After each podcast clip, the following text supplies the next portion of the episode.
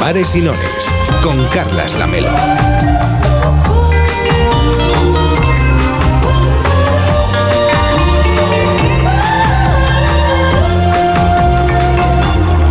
¿Qué tal? Muy buenas tardes. Hoy venía caminando por la Rambla de Barcelona, desde donde hacemos este programa para todo el país, y pensaba en la política.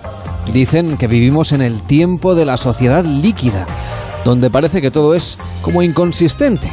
Casi todo lo que se dice hoy ya perderá trascendencia mañana. No importa lo que diga el líder político esta semana. Sin ningún rubor cambiará de criterio en cuanto le convenga, o en cuanto sus estrategas le digan que le conviene. La culpa en esto, la verdad es que está bastante repartida. También nosotros, los de la prensa, a veces jugamos mal ese papel, forzamos los titulares, interpretamos a conveniencia lo que declaran los políticos. Claro que la mayoría de veces son ellos, los líderes, los que incurren en contradicciones pasmosas con esas excusas que son realmente sorprendentes.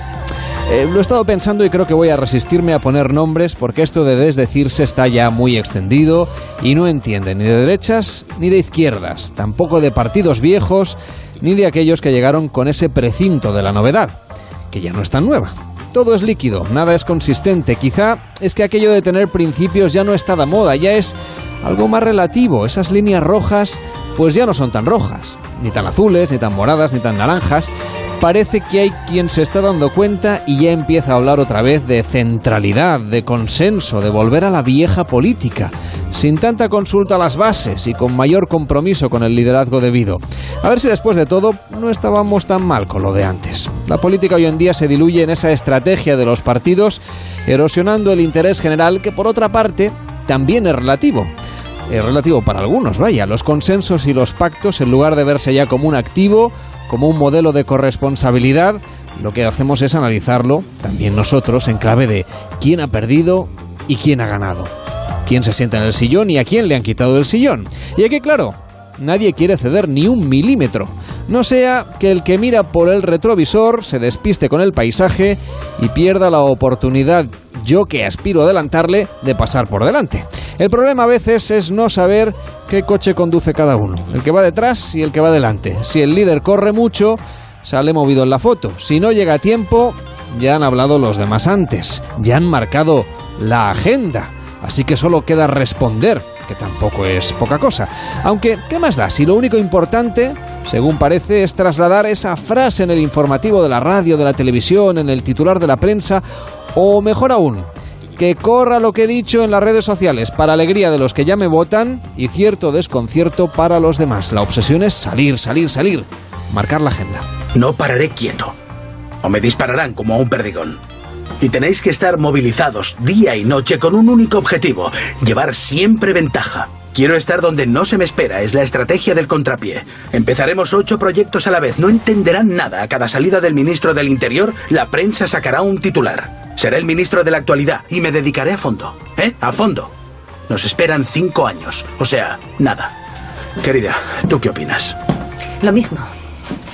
Debes fabricar la actualidad y comentarla, ser el actor y el director. Bueno, venga, a trabajar. Como lo que importa es eso tan terrible del relato hoy en día, ya nos preguntamos dónde queda lo de la derecha y la izquierda. Parece que estamos más atrincherados que nunca, también entre los partidos de ideología afín, pero al mismo tiempo tenemos a esos partidos peleando por el centro político pero que sin, vamos, con esa idea de que no se me note mucho, que no se me note demasiado. Hoy en Pares y Nones nos preguntamos si tenemos que redibujar la derecha y la izquierda, o la derecha o la izquierda, si hay que volver a ese eje de la política tradicional o continuar por esta senda del titular rápido, la declaración de hoy que cambiará mañana. Nos preguntamos esto y otras muchas cosas en el 93 343 54 50. 93 343 54 50. También en las redes sociales, en arroba pares y nones en Twitter y en Facebook, facebook.com barra pares y nones. Si prefieres un correo electrónico, paresinones arroba onda0.es.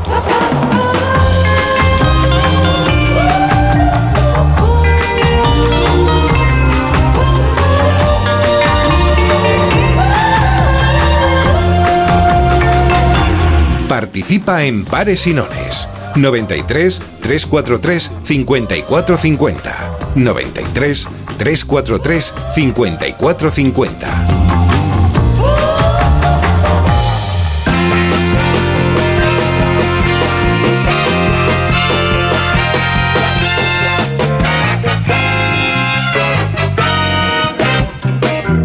Las 8 y 11 minutos, las 7 y 11 en Canarias. Empezamos nueva edición, edición número 13. No sé si sois eh, supersticiosos de pares y nones. Un programa que es como el Guadiana, que aparece y desaparece. Aparecemos hoy, desaparecemos la próxima semana. Como un truco de David Copperfield.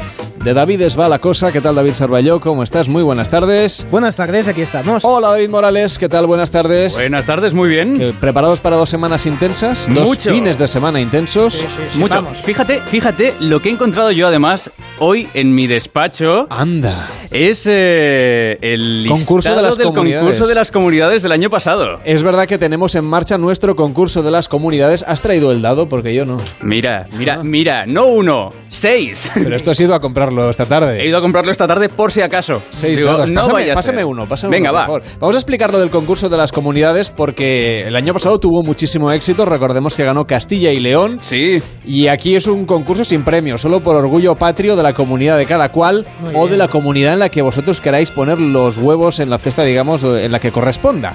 ¿Cómo participar en el concurso de las comunidades? Pues llamando al 93 343 54 50. Luego lo iremos diciendo. Eh, nada, tú llamas, luego te devolvemos la llamada, dices si prefieres pares o nones, apuestas en ese sentido, tiro el dado y si sale pares, y tú habías dicho pares, pues son 10 puntos para tu comunidad autónoma y si fallas solamente 5. exacto. Lo he contado bien, ¿no? Sí, ha sí, pasado sí, sí. un año y no se me ha olvidado. No se te ha olvidado y además ya tenemos aquí todo preparado. Mira, tenemos aquí el listado con El cuadrante. El cuadrante con eh, la numeración. No sé si. lo- creo que lo he hecho un poco pequeño, ¿eh? Creo que Bueno, nos va a costar lo, verlo. Como lo vas a ver tú, pues no pasa nada, que es el jurado, digamos, el, el testaferro de que este concurso tiene sentido. 93 343 54 50. El año pasado ganó Castilla y León. Veremos si revalidan el título.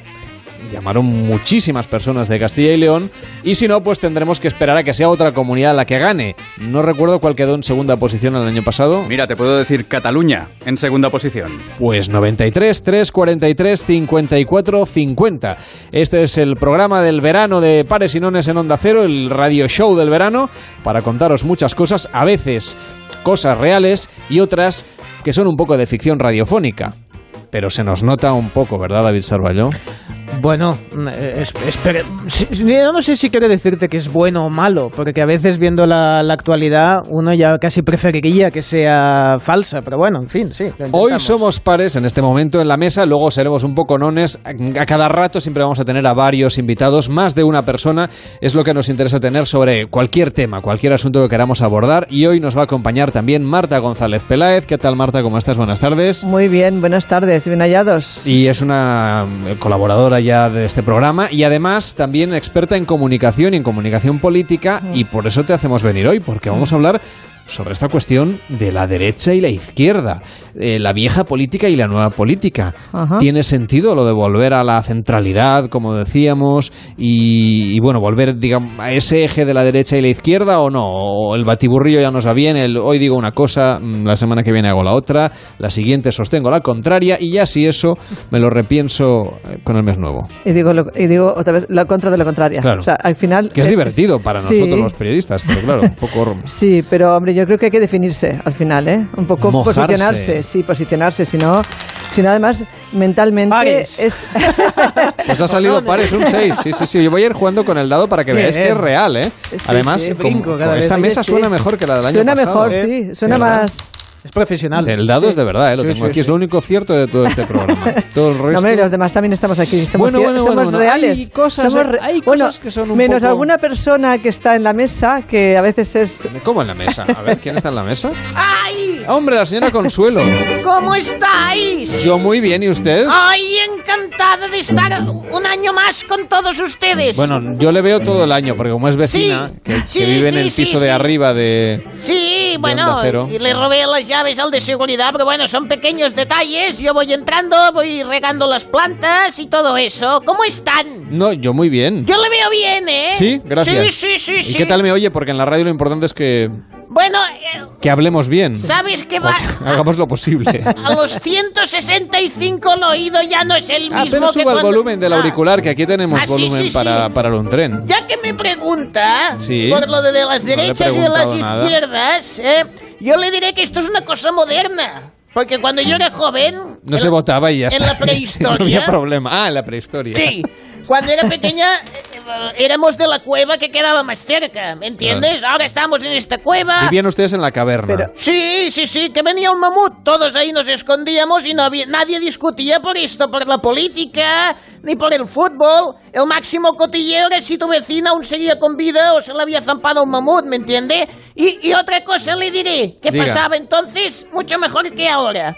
Y es que la gente no se hacía tantos selfies, porque te pasabas una tarde para hacer un selfie. Ahí esculpiendo en la Claro, roca. pintando en, en- en las Claro. pinturas rupestres, en los Algunas techos. han quedado, ¿eh? Por eso, yo y mi Rodolfo, un fin de semana que fuimos a Tapuerca, aún está ahí. Se, La, pinta- la se pintaron ustedes una cosa Sí, de sí, amor. sí. Bueno, estábamos con unos bisontes y unas cosas y mira, aún queda y la gente Usted lo es la de las lanzas, una de ellas. Sí, señor, soy yo, la más alta. Porque Rodolfo no era Era muy más bien alto. bajito. Era bajito, sí. Bueno, pues se, se va a quedar con nosotros todo sí, el programa. sí, sí, aunque me digan que no, yo Hoy, me quedaré. hoy vamos hasta las once y media. ¡Caray! ¿Le parece bien? Muy bien. ¿Te ha traído algo para cenar? Sí, un tupper. Ah, Sí, sí, es la época del destape. compartirá- Sí, sí, sí, le he Porque yo traído no para traído- todos. solo para tengo- Marta, para todos. Solo tengo agua y solo un litro. ¿Un litro? ¿Me llega hasta Car- las once y media? Carlos es muy más. contemporánea, ¿eh? Porque se ha adaptado al, al tupper. Sí, Viene sí. de, de Atapuerca, pero se ha Claro, adaptado al tupper. hombre. Tupper puerca, sí, sí. En fin, esto es Pares y Nones en Onda Cero.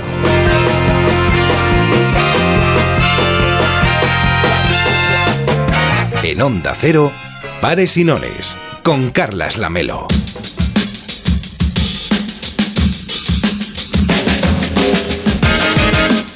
Estamos en estos tiempos de campaña electoral constante, donde el titular y el tuit valen casi tanto como lo que dicen las encuestas de intención de voto y también esos sondeos sobre los que se supone que debemos creer y que dicen que es el relato, la fotografía de lo que piensa la gente, el electorado, el pueblo. Cada uno lo dirá a su manera. Lo del pueblo ya sabéis que tiene ciertas connotaciones. Nos preguntamos si se está desdibujando esa frontera ideológica clásica entre la derecha y la izquierda, o si se está fortaleciendo otra vez, o si, si se diluyó, por ejemplo, con la crisis económica y ahora otra vez vuelve a tomar forma. Aquellos partidos que surgieron, recordemos, al calor de la crisis económica y que se autodenominaba la nueva política, han demostrado en poco tiempo que más o menos siguen las mismas reglas del juego que los viejos y que tampoco había tanta diferencia.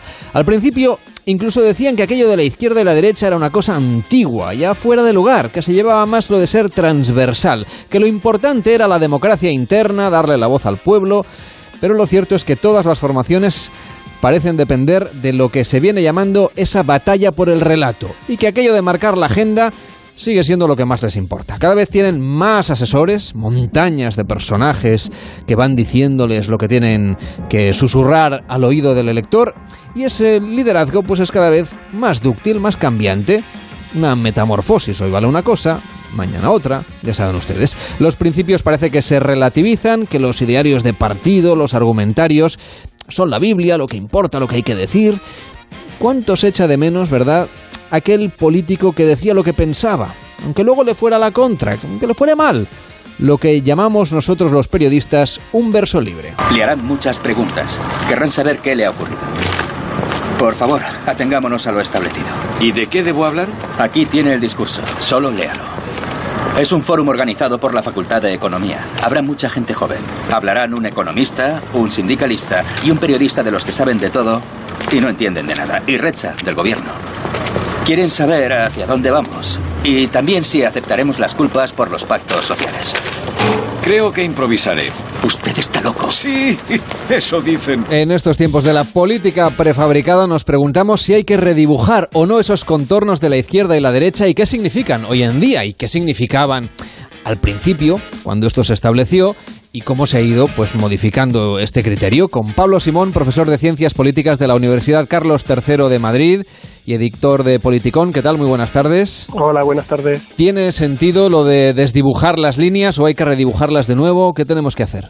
No, bueno, a ver, la, diferenciación entre izquierda y derecha sigue sin lugar a dudas vigente y es algo que lo arrastramos con nosotros desde la Revolución Francesa. Como probablemente los oyentes conocerán, el origen que tienen los dos conceptos era en función de dónde se sentaban en la Asamblea Nacional, ¿no? Los que se ponían a la izquierda del rey o a la derecha del rey, los que estaban eh, a favor, digámoslo así, de procesos revolucionarios que profundizar en la soberanía nacional, la soberanía popular, y los otros que eran los más conservadores o más partidarios de la soberanía tradicional.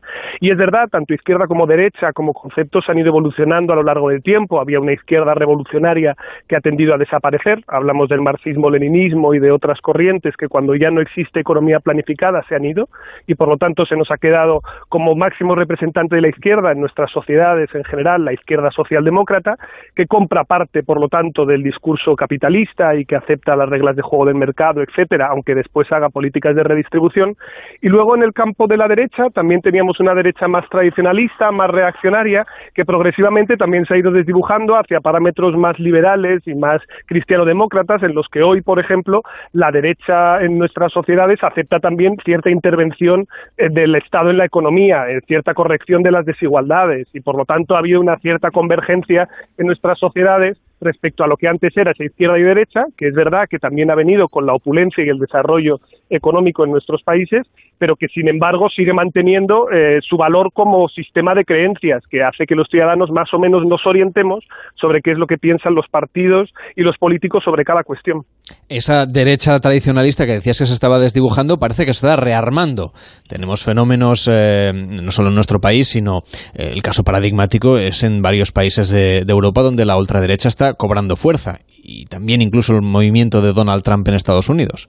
Sí, es cierto, pero, pero fijaos cómo la historia no pasa en balde, ¿no? Hoy a nadie se le ocurriría pensar que si gana uno de los partidos de derecha radical o de nueva extrema derecha, que, que es lo que hablamos, por ejemplo, AFD o el Frente Nacional, eh, quemarán el Parlamento, ¿no? Como hacía, como hacía cuando ganaban los, los nazis en Alemania y por lo tanto suspenderán el sistema de libertades. No, ellos lo que están planteando es que, y en función del país en el que estemos moviéndonos, tiene unas coordenadas distintas, lo que sí está hablando es de la restricción de la comunidad de derechos, que yo creo que es el gran elemento que atraviesa, por así decirlo, a la desigualdad entre izquierda y derecha, que es cuál es tu posición respecto a los valores que podríamos decir son más autoritarios o son más cosmopolitas. Y ahí es verdad que en nuestro país, por ejemplo, en España, normalmente se tienden a solapar. Es decir, nosotros no tenemos, por ejemplo, en España una izquierda jacobina o una derecha federalista, como sí puede haber en otros países.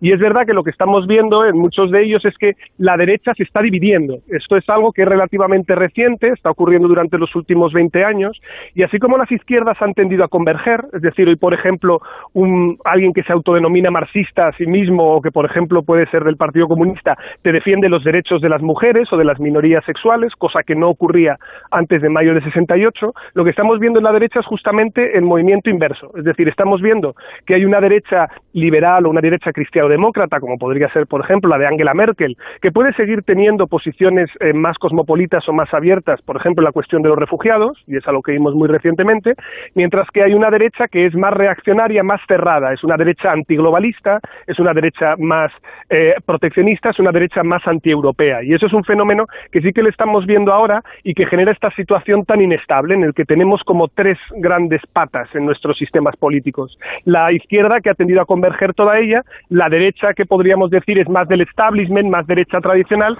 y la nueva derecha populista o la derecha radical, está siendo capaz además de comer espacio también a la izquierda obrerista. Por lo tanto, un escenario muy inestable que lo que nos aboca es a que veamos ahora mismo este cambio de coordenadas en, Europa que tanto nos desconcierta, sobre todo desde, desde, los efectos de la gran recesión que aún sigue con nosotros. Claro. Como, has dicho, la, esta nueva derecha que emerge, o esta nueva extrema derecha, es antiglobalista, pero también lo es la, la extrema izquierda, o una parte importante de la izquierda. Entonces, mm, aquello que dice la gente, ¿no? De que los extremos se, se tocan más de lo que pareciera, parece que tienen razón.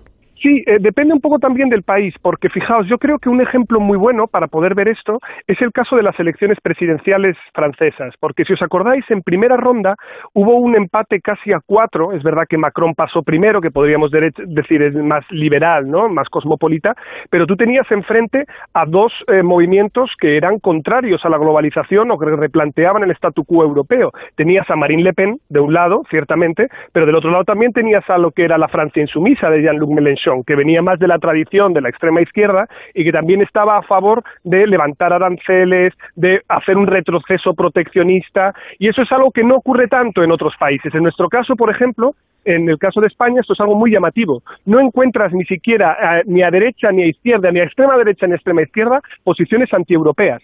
Es decir, en esto, por ejemplo, nuestro país es un poco excepcional porque izquierda y derecha tienden a solaparse con este eje. Pero eso no ocurre así en otros países europeos, en los que efectivamente tú puedes ver una izquierda a, izquierda de los socialdemócratas y una derecha a la derecha de los cristianodemócratas que es más crítica con la, con la apertura, con la globalización, incluso con derechos cosmopolitas. Y os pongo un ejemplo también muy reciente. En el caso de Dinamarca, los socialdemócratas, que han sido allí el partido más votado y que va a gobernar, lo ha hecho copiando una parte importante de la agenda de la extrema derecha por lo que toca la restricción de los refugiados. O sea que eh, hay movimientos que se producen a izquierda y a derecha en este nuevo eje que se está solapando ahora, que es el de sociedades abiertas contra sociedades cerradas. ¿Y por qué crees tú que durante aquellos años de, de los, la, la emergencia de los partidos de la nueva política parecía que decir que uno era de derecha o de izquierda era como una cosa pasada de moda y ahora parece que es un debate que vuelve a estar más presente. Bueno, yo creo que eso se hacía por una razón muy sencilla, porque en aquel momento los ejes que vertebraban el descontento ciudadano era sobre todo la corrupción y el bipartidismo tradicional, que había sido el que gestionó la crisis. Y por lo tanto, una manera de ser lo más eficaz posible para captar apoyos es desdibujar tus aristas ideológicas. Es decir, decir, yo vengo a regenerar la política, yo lo voy a cambiar todo, conmigo va a haber transparencia, vamos a luchar contra la corrupción, y por lo tanto se hablaba mucho de transversalidad. ¿Os acordáis, no? En aquel momento Podemos y Ciudadanos hasta tenían buena relación hasta podían debatir juntos y decían que estaban muy de acuerdo y aspiraban a superar a los partidos. Sin embargo, en el momento en el que esto se tuvo que aposentar, es decir, en el que la nueva política, que yo, a mí no me gusta mucho nueva política porque no creo que haya nueva política, creo que hay nuevos partidos, ¿no? Cuando los nuevos partidos emergieron, tuvieron que aterrizarse en el espacio. Es decir, aparecieron en el Parlamento y ahora usted tiene que decidir con quién pacta. Y claro, en el momento en el que tienes que decidir con quién pacta y en qué dirección te mueves, ahí es donde necesariamente te colocas más a la izquierda o más a la derecha.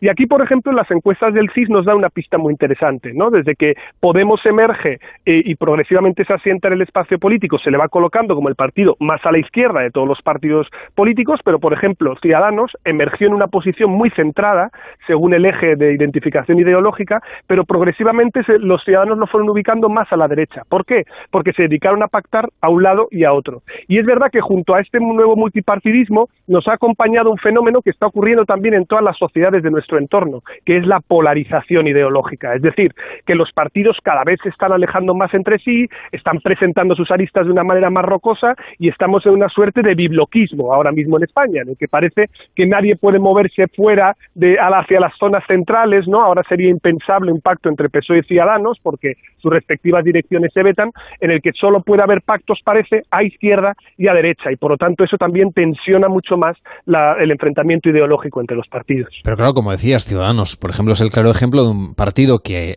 en sus inicios se, se ubicaba, y así se definían ellos mismos, eh, en, en, en la socialdemocracia, partido de centro izquierda liberal, decían, y ahora aspira a liderar la derecha. Efectivamente. Sí, sí, claro. e-, Este es el movimiento y la apuesta estratégica que ha hecho Ciudadanos. Esto no es así necesariamente con otros partidos liberales europeos, que pueden aspirar a moverse en una dirección o en otra. Pero lo que han leído desde Ciudadanos es que, dado que el multipartidismo actual es inestable, su única manera de, hasta, entre comillas, buscarse un espacio político en España es siendo el cabeza de líder de la derecha, por así decirlo, ¿no? El cabeza de, de, de grupo. Y por lo tanto, es verdad que nuestro sistema electoral, que si se me permite la expresión un poco puñetero, eh, le gusta mucho triturar a los partidos que están por debajo del 15%. Y por lo tanto, ellos, en su momento, yo creo que ese momento en el 28 de abril lo pudieron acariciar, ahora es más difícil, lo que querían es obligar a los demás a tener que apoyarles a ellos como principal partido de la derecha. Ahora es más complicado y por lo tanto ahora los partidos tienen que ser capaces de ubicarse en este espacio presentando algo que le diferencie de los otros partidos que también están en la derecha, como por ejemplo ocurre en muchos países europeos, en los que una cosa son los conservadores y otra cosa son los liberales, y plantean paquetes de políticas diferentes, por ejemplo, en derechos sociales, en los cuales pueden tener posiciones incluso eh, antagónicas. ¿no? Pues aquí habrá que ver también cómo evoluciona esto, pero yo creo que estamos en un mundo en el cual los partidos en España se han obsesionado con esta idea del sorpaso, que en mala hora trajimos esa expresión de Italia, y ahora no aspiran a otra cosa que a superar dentro del bloque y no tanto a aposentar cuál tiene que ser su oferta ideológica para los ciudadanos. ¿Y no tiene interés estratégico, por ejemplo, para un partido, el hecho de situarse, un partido como Ciudadanos en este caso, ¿eh? situarse en el centro político, tocar poder siempre y ahora pactar con unos y luego con otros, de la derecha y de la izquierda, como ocurre en otros países europeos? Es verdad que a los liberales en Europa luego no les ha ido tan bien. Bueno, e, es cierto, pero, pero depende también de quién hablemos, ¿no? Porque en, en Francia no les ha ido tan mal, en, en, Países Bajos, en Dinamarca han abierto su espacio, pero sí, yo estoy muy de acuerdo con esa idea, al menos por dos razones.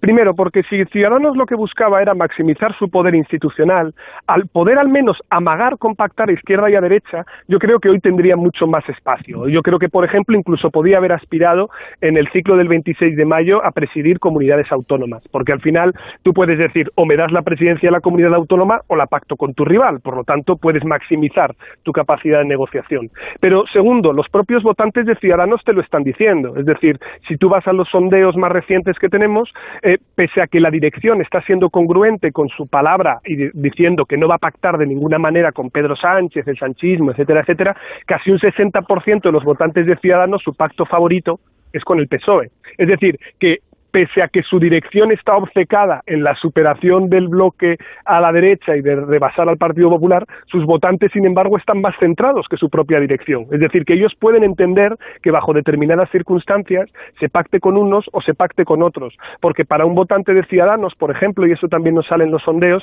la preocupación, por ejemplo, con la corrupción es más alta que para los votantes de otros partidos. Y esto ya nos está dando una pista, que para ellos lo más importante es la agenda de regeneración y no tanto determinadas políticas que puedan pactar con unos o con otros. ¿Eso quiere decir que los partidos, al fin de cuentas, tampoco se miran con tanta atención los sondeos? Bueno, yo creo que los partidos son miopes. Es decir, eh, en el buen sentido de la palabra, no, no quiero decir que no sean racionales cuando toman las decisiones, ¿no? Pero los partidos les cuesta mucho salirse de las, de las estrategias y de las zonas de confort que ellos ya tienen definidos. Y en este contexto ellos lo que han hecho es una apuesta estratégica. La dirección ha optado por esa vía, pese a que podría ser más inteligente optar por otras. Pero te puedo poner un ejemplo en su contrario, si quieres, el caso de Podemos.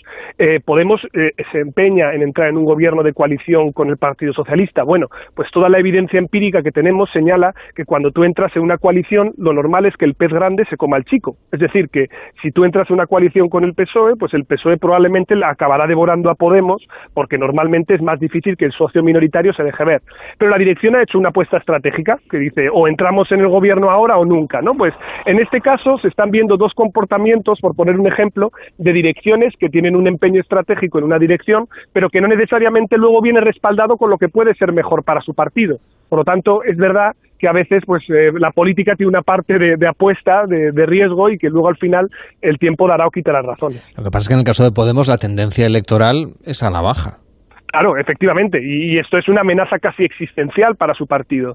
El problema es que ahora Podemos, por poner un ejemplo, en muchas autonomías ha entrado con apenas una consejería, es decir, ha entrado en los gobiernos pero muy desdibujado. ¿Qué es lo más probable que ocurrirá en los, en los próximos comicios? Pues que perderá esa poquita representación que tiene, porque es muy difícil que con un solo consejero o con dos en un gobierno autonómico tú puedas visibilizar tu labor. Lo más visible va a ser probablemente el presidente y los partidos grandes. Y aquí pasa un poco parecido ¿no? Es verdad que para ellos puede ser una tabla de salvación en términos orgánicos, pero desde una perspectiva electoral lo que sabemos es que el socio minoritario se suele perjudicar. Entonces, es una decisión que han tomado y me, parece bien. Lo que digo es que no siempre se valoran bien los elementos de la balanza, sino que muchas veces pues se toman esas apuestas y ya está.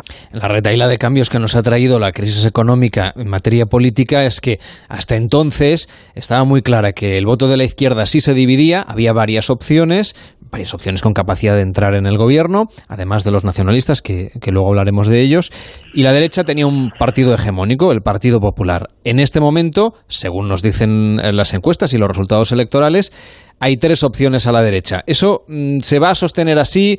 ¿Alguna se va a comer, el pez grande, algún pez grande va a hacerse más grande y se va a comer a los otros dos o al menos los va a dejar mucho más pequeños? Bueno, pues a ver, la, tendencia en Europa siempre ha sido que haya fragmentación a tanto a izquierda como a derecha. Es verdad que la izquierda normalmente está más fragmentada porque, como sabéis, en su origen histórico siempre ha habido dos internacionales, la izquierda socialdemócrata y la izquierda revolucionaria o comunista. Y por lo tanto siempre en esa matriz existía. Luego a derecha era más extraño porque a veces había pequeños partidos liberales y unos conservadores o cristiano-demócratas fuertes. Pero la novedad efectivamente aquí en el caso de España es tener por primera vez tres partidos a la derecha. Y esto es algo que yo no creo que sea sostenible en el tiempo, como decía, por el efecto de nuestro sistema electoral. Es muy complicado que no haya una coordinación del voto estratégico de muchos ciudadanos cuando ven que su partido no es viable. Y eso suele ser una amenaza importante para aquellos partidos que normalmente están por debajo del 15%. Aquí estoy pensando en el caso de Vox. Eh, Vox, si no es capaz de reafirmar un perfil propio, si no es capaz de desarrollar estructura y organización, es muy probable que termine teniendo fugas importantes de votantes, sobre todo en las circunscripciones en las que mucha gente votó a Vox pero no hubo un diputado de Vox. Estoy pensando sobre todo en aquellas provincias que están por debajo de cinco, de seis diputados, ¿vale? Estoy hablando, por lo tanto, de más del interior de España. Y ahí puede haber cierto retorno del voto al Partido Popular que a efectos prácticos puede ayudarle a mejorar esos resultados que hoy están relativamente bajos para lo que suele ser la banda en la que se mueven los conservadores. Yo creo que, por lo tanto, puede haber algo de concentración del voto en torno al PP que reduzca la fragmentación en la derecha pero también es verdad que ahora mismo la tendencia en Europa es esta. O sea, la tendencia en Europa es fragmentación, volatilidad, dificultad para formar gobiernos, polarización. O sea que Spain is not different. No nos está pasando nada que no esté ocurriendo en otros países de nuestro entorno. ¿Y tú crees que esta tendencia a la inestabilidad nos acabaremos acostumbrando a ella, sobreviviremos o, el sistema se recalibrará para, para volver a un cierto equilibrio de nuevo entre la izquierda y la derecha? Bueno, pues es una muy buena pregunta a la que me encantaría tener respuesta.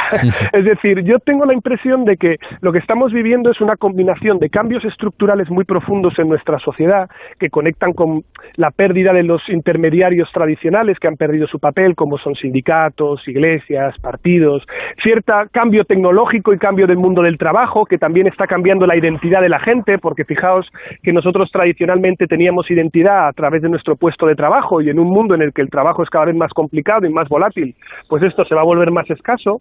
Y yo creo que esas tendencias estructurales, junto con la globalización, han terminado de explotar con la crisis. Es decir, la crisis es lo que ha detonado y ha abierto la caja de los truenos. Yo creo que el malestar que existe en las sociedades occidentales hoy va a persistir. Yo creo que va a seguir habiendo mucho espacio para que haya nuevos partidos que emerjan, partidos que desaparezcan y que empezamos un ciclo de una cierta inestabilidad. Lo que habrá que preguntarse es si tenemos a nuestras instituciones listas para poder lidiar con esa inestabilidad. Porque al final a veces se nos olvida, ¿no? Pero en un contexto de tanto cambio y de tantos movimientos, el tener, por ejemplo, nuestro gobierno en funciones implica un coste de oportunidad. Es decir, implica que hay cosas que no se están haciendo, cambios que no se están abordando y una sociedad que además ve cómo tiene enormes problemas a las que su política no le da respuesta y desde que desde la que muchas veces tampoco es posible, porque hoy los estados nación tienen menos poder para poder afrontar muchos de los cambios profundos de la sociedad. Yo creo que aquí podemos vivir un cierto riesgo de una desconexión creciente entre nuestra política y nuestra sociedad civil y que esto termine explotando con, con actos de malestar como los que, por cierto, se han visto en Francia recientemente con los chalecos amarillos y que pueden ocurrir en otras latitudes, porque al final la gente lo que también espera es que su sistema político responda a sus demandas. Y si esto no se produce, pues yo creo que vamos a tener problemas en el medio plazo. Pablo, nos decías que en nuestro país no existe este fenómeno antieuropeo, no existe todavía. Em, ¿Tú crees que es porque a lo mejor el debate nacional aquí lo tenemos en otro contexto, con los nacionalismos? Yo, parte puede venir por ahí, pero yo lo achacaría más bien a, nuestro, a nuestra transición a la democracia. Es decir, yo tengo la impresión de que se ha construido un cierto consenso durante los últimos 40 años eh, sobre el cual Europa es la luz porque España es foco de todos los problemas. Eh, si algo tiene España es que tiene un nacionalismo muy soft. Es decir, eh, España es el país que peor evaluación en todas las encuestas tiene de sí mismo. ¿Vale? Y esto lo hace hasta cierto punto por cuál es nuestra historia y porque tenemos una baja autoestima, etcétera. La leyenda negra, ¿no? Efectivamente, sí, y ciertamente infundada. Es decir, cuando uno compara con otros países, en muchos parámetros estamos en la media o mejor. Es decir, eso no hay ninguna duda. Pero nosotros tenemos un mal concepto de nosotros mismos y seguimos siempre esta máxima orteguiana de que España es el problema, Europa es la solución. Y siempre se ha visto Europa como un lugar que es eh, ser eh, parte del consenso, ¿no? Es decir, nuestro lugar en el mundo, Europa, fondos, ayudas para, para modernizar España, apertura al mundo. Y por lo tanto ese consenso es muy transversal entre todos los partidos. Tenemos los niveles de apoyo a la Unión Europea más altos de todo nuestro entorno, junto con Portugal, tenemos los mayores niveles de apoyo al euro, y yo creo que eso es algo muy específico que se liga por cómo se articuló nuestra transición a la democracia y también un poco por esta falta de autoestima nacional que hace que siempre miremos a Europa como una solución para nuestros problemas nacionales. Añadimos a esta charla a Borja Barragué, que es profesor de Filosofía del Derecho de la Facultad de, de Derecho de la Universidad Autónoma de Madrid y autor del libro Larga vida a la socialdemocracia. ¿Qué tal? Muy buenas tardes. Hola, buenas tardes. Estábamos hablando sobre la, la, idea de redibujar o desdibujar el eje de la derecha o la izquierda. Parecía que, que, lo de separar entre la derecha y la izquierda en un momento determinado, hace unos cuantos años, al albur de esa crisis económica, no tenía demasiado sentido. Es lo que decían muchos estratega, estrategas políticos, es lo que decían muchos líderes. Definirse no era, no era lo que tenía sentido. Y ahora pues parece que, quizá hay que volver a reabrir ese debate. En, este caso, eh, después de las palabras de, Pablo Simón, aquí mantenemos al teléfono. ¿Qué aportación podemos hacer a este debate y si, y si nuestro país debería debatir más a fondo sobre estas cuestiones en lugar de otras que suelen capitalizar frecuentemente no solo el debate político, sino también el periodístico? Bueno, yo creo que en realidad esto de que no ha habido izquierda o derecha o de que es un debate, digamos, un poco inane es, falaz. Eh, tradicionalmente se ha venido considerando que, que la derecha, digamos, eh, hacía de la libertad su bandera, mientras que la izquierda hacía de la igualdad su bandera. Eh, incluso las mismas palabras liberalismo pues evocan el valor de la libertad y el comunismo y el socialismo pues um, apelan a esa idea no de, de, igualdad. Pero yo creo que esta es una forma errónea de verlo. En el ámbito académico por ejemplo el liberal más conocido John Rawls pues es básicamente un teórico que arma su teoría a través de la mezcla de esos dos valores la libertad y la igualdad y, en la izquierda ocurre lo mismo. La socialdemocracia es una teoría que supone un, una buena hibridación, probablemente la mejor hibridación, al menos en el campo de la teoría política, entre los valores de la libertad, la igualdad y la solidaridad. ¿no? Y la mejor forma de ver esto, creo, eh, que es viendo qué importancia atribuyen las personas a los méritos a la hora de que les vaya más o menos bien en la vida.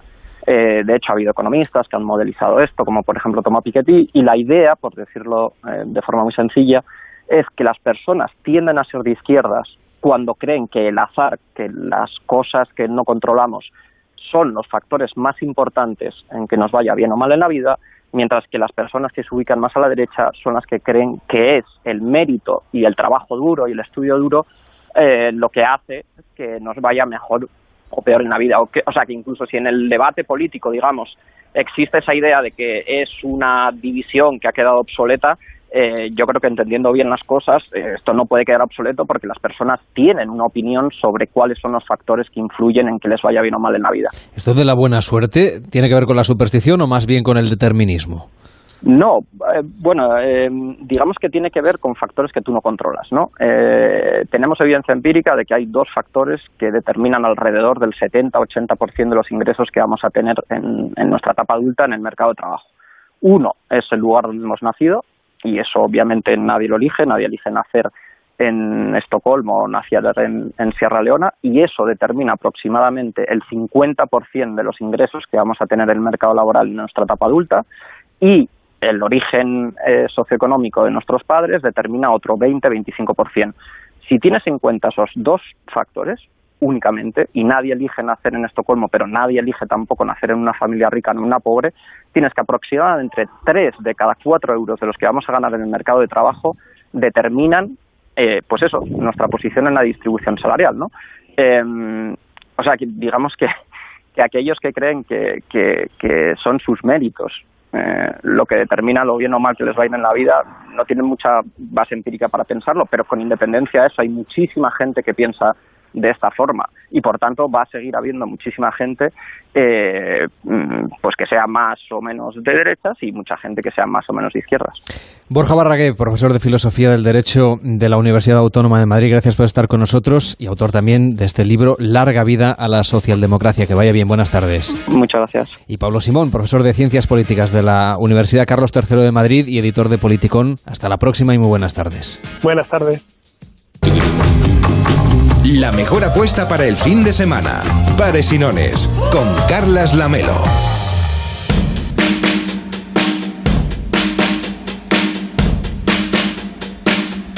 Ya sabéis que podéis participar en nuestro concurso de las comunidades autónomas y apostar por vuestra tierra o, por la tierra que os apetezca, porque aquí no hay que presentar el DNI. 93 343 54 50. Ya estamos tomando nota de lo, vamos, de las personas que quieren participar. 93 343 54 50. Un concurso fácil, solo hay que decir pares o es el concurso de pares y nones. Yo tiro el dado y lo que salga. Y si acertáis, pues 10 puntos para vuestra comunidad autónoma. Que no, por el hecho de haber llamado, vuestra comunidad se lleva 5 puntos. Hoy empezamos, el domingo de la próxima semana culminaremos el recuento 93 343 54 50. Ya saben que en Paresiones a veces ocurren cosas inesperadas, sobre todo para mí, porque hay colaboradores que no están en el guion. Y Buena- aquí hay buenas un- tardes, aquí hay- Carles. aquí hay un señor que no sé quién es, Bueno, que eh, va con Americana. me- eh, se, se une a la tertulia de, Sí. de la política. Yo vengo a hablar de, de economía, Carles. Ah, de economía. ¿Es importante la economía Pero- o no es importante? Espera un momento. Sí. Eh, de hoy de economía no hablábamos. Espera. Escuche. Blancanieves. No, Blancanieves no. La seguridad de Internet. No, la, no son cuentos. La basuraleza, el concurso. Espera. Esto, Las fake news. le paso mi tarjeta, si quiere, eh, eh, experto. Un youtuber predicador, pero de No, economía no predicador, tenemos- que solo me faltaría. No, digo, esto es lo que vamos a hacer hoy, pero, pero de economista no es mañana. No, pues, pues yo vengo a hablar Ah, de usted- economía. Usted es el profesor José María Hetero de Rábano. Efectivamente, eso soy yo. A ver, cosas importantes que tiene que saber usted, de la- bueno, y todos los Sobre la economía. La Y- economía. yo muchas cosas. Voy a tomar nota. A ver, unos pequeños consejos para cambiar, ¿eh? ¿Entendido? ¿Eh? Seamos economía claros. doméstica, macroeconomía. Macro y micro. Y macromachín, ¿Aspira todo. usted a ser ministro? Me, me gustaría. Eh, en fin, escuche, seamos claros. La economía de nuestro país se va al carete. ¿Eh? No quiero ser alarmista, pero no Hombre, vamos al mío. no nos diga eso. No, a que, ver, que la eh, gente se va a ir de vacaciones pero- con un disgusto. Ya, ya lo sé, Carles, pero eh, eh, pequeños ajustes para evitar el crack en la economía familiar. Hmm. Atención, se llama reciclaje en los bolsillos. Reciclaje en los Sí, bolsillos. señor, reciclaje en los bolsillos. Es muy importante. A partir de ahora, todos los oyentes, eh, una bolsa de plástico en cada bolsillo. Pero no habíamos quedado que no había que usar el plástico. No, reciclamos. Vale. Te sirve una para una bolsa del supermercado. Para toda de la vida, la misma. De 5 céntimos la metemos en el bolsillo. Se la dedica al ju- futbolista que quiera porque le va a durar toda la vida. Vale. Atención. Piensa que cobran 5 céntimos por bolsa. Hmm. Usted lleva dos encima. Si va cinco veces a la semana a comprar, Hay perdes que no entiendo. sí. 5 céntimos que te cuesta una bolsa. Vale, te la ahorras porque ya la llevas. Porque ya la llevo encima. Muy bien. Vas cinco veces a la semana a comprar. Bueno. Te has ahorrado 50 céntimos No, en hombre, una no. semana. Si, si voy cinco veces, A la son semana. 25 veces, 25 céntimos. Pero llevas Vaya una bolsa en cada bolsillo. Vaya economista. Son dos. Son dos bolsas cada día. Estoy mareando. 50 céntimos a la semana, 27 euros al año. Ya llevamos. Menudo ahorro. 30 años de vida, 810 euros. ¿Entendido? Les estoy regalando a todos los oyentes unas vacaciones a los 80 años. Que ahí está. Monedita, Ahora monedita. que ya, ya tenemos viajes de la Inserso pronto. No les garantizo que tengan sexo, porque son de 80 años. Y, cada y muchos hoteles son feos, la verdad. Pero escuchen, con eso, 810 euros. Eso, eh, así ahorramos dinero al inserso. ¿Qué le parece? Luego les doy más consejos. Luego, no, me trae una bolsa si puede. Así Sí, me- y una botella de agua. Me ahorro 5 céntimos más. Pero, Al pero final no olvide que este programa se hace en Cataluña. 810 euros dentro de no sé cuántos años. 30 será años. nada, 30 años. ¿Qué será esto? Con el, Para ir a dar una vuelta a la manzana, casi. me cachis, no había calculado el IPC. Es que se me escapan Claro. cosas, Marta. Tenemos que hablar. En fin, tenemos un economista que no que se llama, pero de- déjeme usted la tarjeta vez, el que no papel. Hetero de Rábano, ¿no? Doctor José María Hetero de Rábano. Gracias por estar en la radio y por traernos este hasta buenas tardes. En Onda Cero, Pares y Nones, con Carlas Lamelo.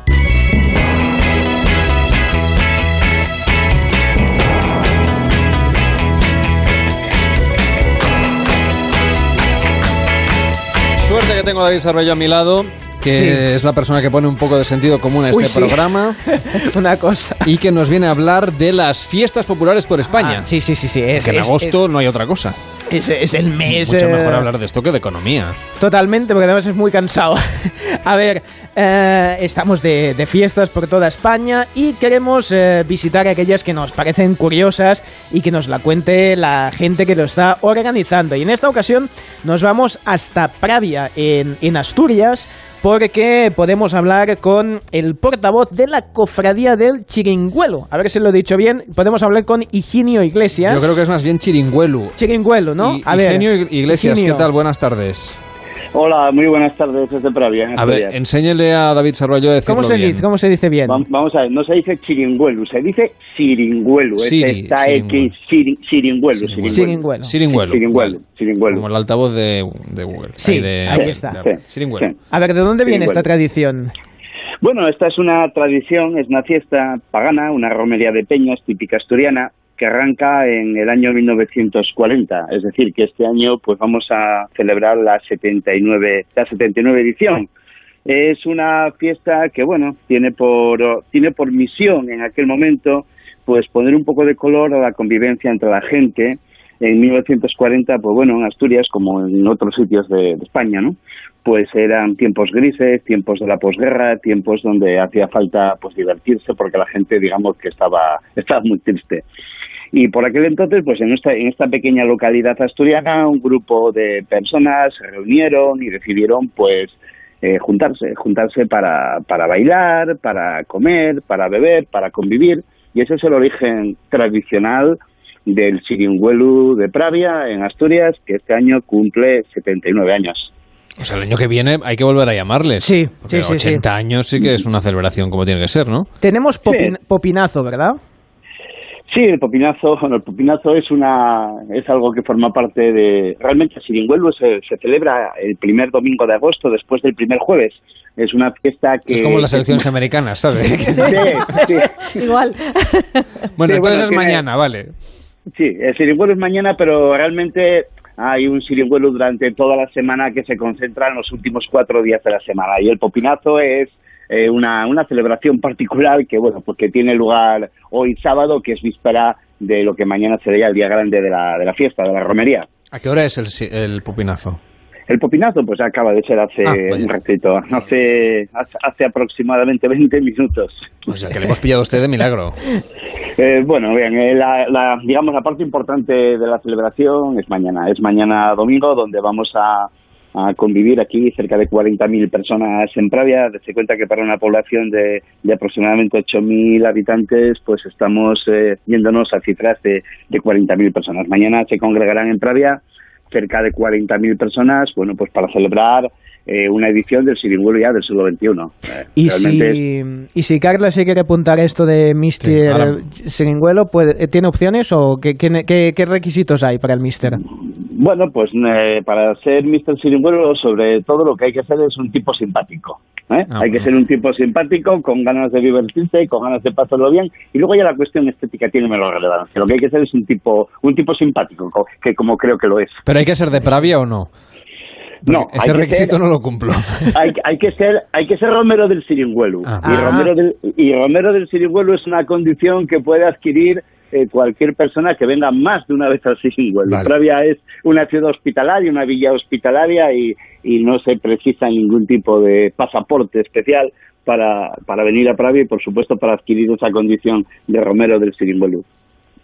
Sí, una- yo le quería hacer una pregunta. ¿Una mujer puede ser eh, tipa, tipa simpática? Bueno, una mujer, eh, nosotros eh, tenemos Mr. Siringuelu y Miss Siringuelu. Ah, decir, vale, vale. Podrías optar a perfecto. mi Siringuelo. Pero Claro, eh, ¿es indistinto claro. o, es, o, Son o dos no? concursos Son dos distintos, concursos sí. es, distintos. es- es suficiente ser una, una mujer simpática. ¿eh? Simpática. No simpática, ¿eh? no, no, hay- no existe aquí una condición estrictamente asociada a la belleza como tal. Eh, vamos, vamos bien con el espíritu, vamos bien con, con la filosofía. de Con la belleza de- interior, Claro, vaya. no nos van a Con la- preguntar con la qué sabemos de Rusia ni estas cosas. ¿no? Y la paz del mundo. Nada, nada. Aquí es solamente vale un tipo o una tipa simpático y ya eh, tipo y tipa, bueno, en el sentido coloquial del término. Y mañana, que es el día grande de las fiestas. A ver, cuéntanos, ¿cuál es el programa para esas fiestas del Siringuelo que podemos vivir en Pravia? Bueno, pues como les decía, el Ciringuelo de Pravia es una, es una romería eh, que se celebra en peñas. ¿eh? Es decir, las personas se reúnen en peñas tradicionalmente, construyen sus casetas, eh, casetas, pues bueno, con el formato típico de la romería asturiana, casetas hechas con elementos, eh, digamos, naturales, cañas, eh, hojas, de árbol y demás, en un prado que está, un prado, un campo próximo al río Nalón. Eh, Pravia es una villa que está en la zona ya baja del Nalón, eh, en la próxima a la desembocadura en el Cantábrico. Y bueno, pues allí en la vega del Nalón eh, nos reunimos y montamos nuestras casetas. Eh, ahí acudimos pues una cantidad importante de, de jóvenes y no jóvenes y estamos durante todo el día. Empieza la fiesta empieza temprano, empieza pues ya de primeras horas de la madrugada y termina aproximadamente con la conclusión del día hacia las 12, 11, 12 de la noche. Y durante ese día, pues básicamente lo que se hace es convivir, eh, se juntan personas que no se ven durante el año, eh, eh, se- bueno, pues las peñas llevan su comida, llevan su bebida, eh, existe, bueno, pues eh, digamos folclore típico asturiano. También existe otro folclore que no es asturiano, que es un folclore pues de música de música moderna. El siringuelu es O también sea, un- reggaetón. Bueno, digamos que eh, hay barra libre en cuanto Ah, a los bien, gustos bien. mu- eh, en cuanto a los bas- en cuanto a los gustos musicales. O sea, que hay, ba- hay baile. Lo digo porque la señora Consuelo seguro que quiere ir a bailar, ¿eh? Eh, Tienen Con- trap. eh, Tienen el trap, que es la música esta moderna de ahora. Se- señora Consuelo, tenemos todo tipo de música. Puede Ay. desde, ba- desde bailar a la gaita y el tambor asturiano Hmm. hasta bailar. A ella la gaita le gusta y bailar atrapado. A mí ay, todo lo que a- sea tocar me gusta. a- esto Bueno, cerquita bueno, pues también le gusta. Bueno, pues el agarrado. Puede agarrarse usted cerca, que ahí también baile de agarrados. ¿eh? No Higinio. ¿está, ¿está comprometido usted? Bueno, yo sí, soy una persona comprometida. A estas Bueno. alturas ya, digamos que voy, ser, voy servido de eso. Bien, bueno. Fíjese si es comprometido, si está comprometido que es portavoz de la cofradía del Siringuelu en Pravia y ha estado hoy con nosotros en la radio pese, pese a que están en plena celebración. Gracias por estar con nosotros, que estamos a punto de llegar a las 9, las 8 en Canarias. Que vaya muy bien esa fiesta. Eh, a ver si intento ir este año y así el año que viene ya me puedo presentar al concurso. Que vaya bien, buenas tardes. Están todos invitados. Muchas gracias por la atención. Por cierto, señora Consuelo, que, Sí. que enseguida va a venir a los estudios de Madrid, pero usted no llega. No llegó. ¿En qué en quiere decir usted? Eh, va a venir Santiago Segura. ¡Ay, qué me dice! Que sé que usted es muy fan. ¿Santiago Segura? Sí. ¿El del Torrente? Sí, bueno, y el de- Bueno, ya ha hecho otra, sí. Sí, y el el de- Masterchef. y el de y el- padre no hay más que uno, que, que es lo que Ah, nos va a sí, contar. ya la he visto, muy buena. ¿Cómo que ya la ha visto? Que sí, que sí. ¿Usted el jueves ya estaba ahí en el Sí, estreno? señor. Dos veces la he visto. Pues el luego- jueves y el viernes. Luego nos hace la sinopsis. Y hoy no, porque estoy aquí. Ah, muy bien. Ay, ay, ay, eh, eh, me he puesto nerviosa. Estará, estará al segura, ¿Querrá ¿eh? hacerle una pregunta? Y dos también, a mí me gusta mucho. Yo lo sigo desde hace mucho tiempo, Santiago Segura. ¿Y usted va a participar en el concurso de las comunidades? Pares. Pares, vamos, luego, espere, Ah, espere, vale, espere. que- Primero que hay que llamar. ¿Y se puede hacer por WhatsApp? Eh, no. ¿Sí? ¿No? Sí, yo diría que sí. Pues Aquí dígalo. pone que si me están pasando una nota ver, en este me- momento. Pues vamos a, para no desordenar los números, el del teléfono. Sí. 93 343 5450. Ya he llamado dos veces. 93 343 5450. No confundir con el WhatsApp. No, no, nos llamen no, por el no- WhatsApp. No mezclen los números, que es No. otro, que es el 676 760 908. Y ahí hay que mandar Una nota de voz. una nota de voz. Diciendo nombre. No, no un podcast, no- una nota de Exacto. voz. Podcast ya estamos nosotros. Nombre, comunidad autónoma y si quiere pares o nones. Es que hay gente que, que manda mensajes que duran toda una eternidad. Sí, yo conozco algunas personas Y hay así. que sí. descargarlo y te gasto los, los gigas. Los estos. megas. Ah, esos. Los gasto todos. El WhatsApp de, de, de Pares y Nones es el 676-760-908, camino de las 9 a las 8 en Canarias y a la vuelta nos visita aquí en Onda Cero en Pares y Nones Santiago Segura para hablar de su última película Padre, no hay más que uno.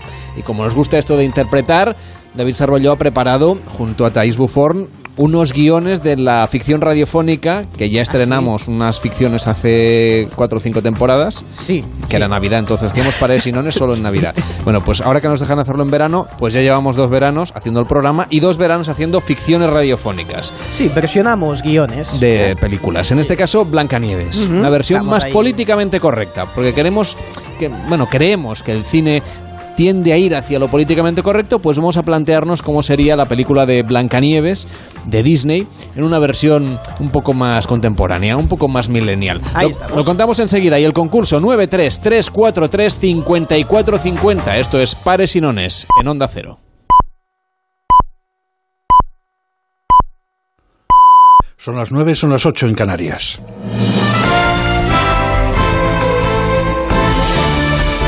Noticias en Onda Cero. Buenas noches. El presidente del Gobierno en funciones, Pedro Sánchez, acomete la próxima semana una nueva ronda de encuentros con organizaciones políticas y sociales con el fin de actualizar su propuesta ante una próxima sesión de investidura. Moncloa ha anunciado hoy que el lunes Sánchez se va a reunir con compromiso Alejandro Bandera. Pedro Sánchez se reunirá el lunes por la tarde en Valencia con Compromís. El presidente del Gobierno en funciones estará acompañado por el secretario de Organización del PSOE y ministro de Fomento en funciones, José Luis Ábalos, y por el presidente valenciano, Chimo Puig. Acudirán al encuentro en representación de Compromís, Mónica Oltra y Joan Baldoví, el único diputado de esta formación en el Congreso. Compromís, recordamos, se abstuvo en la investidura fallida de Sánchez tras lamentar que los socialistas no dieran ningún paso para conseguir su apoyo. Ahora Sánchez cumple con lo anunciado la semana pasada por la ministra de Hacienda en funciones, María Jesús Montero, que avanzó que el líder socialista mantendría contactos discretos con los líderes del resto de formaciones. La Junta de Extremadura se ha ofrecido también al Gobierno de España para colaborar en la acogida de migrantes si definitivamente se abriesen los puertos para la llegada de las 120 personas rescatadas en aguas internacionales del Mediterráneo por el barco Proactiva Open Arms. El director general de la Agencia Extremeña de Cooperación Internacional para el Desarrollo, José Ángel Calle, ha indicado que la comunidad podría acoger al menos a 10 personas de las 120 rescatadas. En Estados Unidos, al menos 18 personas han resultado heridas por los disparos efectuados por al menos un hombre armado en unos grandes almacenes de la cadena Walmart de la localidad tejana del Paso. La policía no ha facilitado detalles sobre la agresión y asegura que el incidente todavía no se ha resuelto. Un tribunal norteamericano ha dictaminado que la filial estadounidense de la estatal Petróleos de Venezuela, PDVSA, fue designada dentro de la legalidad por el líder opositor, opositor Juan Guaidó como líder de la Asamblea Nacional. Esta decisión supone un revés para los intentos del presidente venezolano Nicolás Maduro para retomar el control de la refinería. Maduro ha rechazado las últimas declaraciones de Donald Trump sobre la aplicación de un bloqueo contra Venezuela. Pablo Villanueva. El presidente de Venezuela, Nicolás Maduro, ha advertido que si Donald Trump lleva adelante la amenaza ilegal y criminal de imponer a su país un bloqueo marítimo, Venezuela entrará en guerra con Estados Unidos porque, según Maduro, a Venezuela no la bloquea nadie. Yo le digo a Donald Trump, Donald Trump, imperialismo criminal, no podrán con Venezuela. Preparaos para una batalla si pretenden una cuarentena contra Venezuela. Preparaos, todos y todas. Pero a Venezuela no la bloquea nadie. Todo ha ocurrido después de que el gobierno estadounidense prohibiera entrar al país a dos funcionarios venezolanos que lideran la Dirección General de Contrainteligencia Militar y las Fuerzas de Acciones Especiales. Como decimos, la tensión entre Venezuela y Estados Unidos es máxima en estos momentos. Las autoridades británicas continúan trabajando para evitar la rotura de una presa situada cerca de la localidad de Whaley Bridge, al norte de Inglaterra, de la que se han evacuado a unas 1.500 personas ante el temor de inundaciones. Los residentes han podido hoy acercarse brevemente a sus viviendas para recoger algunos seres esenciales. Los técnicos de emergencias creen que la situación ya está bajo control. En este sector trabajamos conjuntamente bomberos y especialistas para rebajar el nivel del agua. Hemos instalado estas bombas amarillas y estamos recolocando algunas de las estaciones de bombeo que habían instalado los bomberos en los extremos de la presa. Existen otras estaciones de bombeo de los bomberos que llevan horas trabajando sin descanso para achicar el máximo posible de agua. En las piedras se observa el nivel máximo del agua y cómo ya ha descendido visiblemente.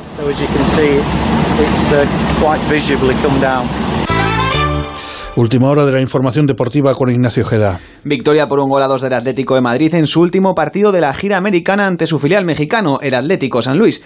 Juan Fran Torres ya tiene equipo, jugará en el Sao Paulo, así lo ha anunciado. No me llamo Tokio, pero cuando comencé a ver y a jugar fútbol, he visto en Japón un equipo que vestía rojo, blanco y negro, jugar el mejor fútbol del mundo. Ahora se hace necesario irme fuera de España para conquistar otras cosas, para vivir unos sueños más.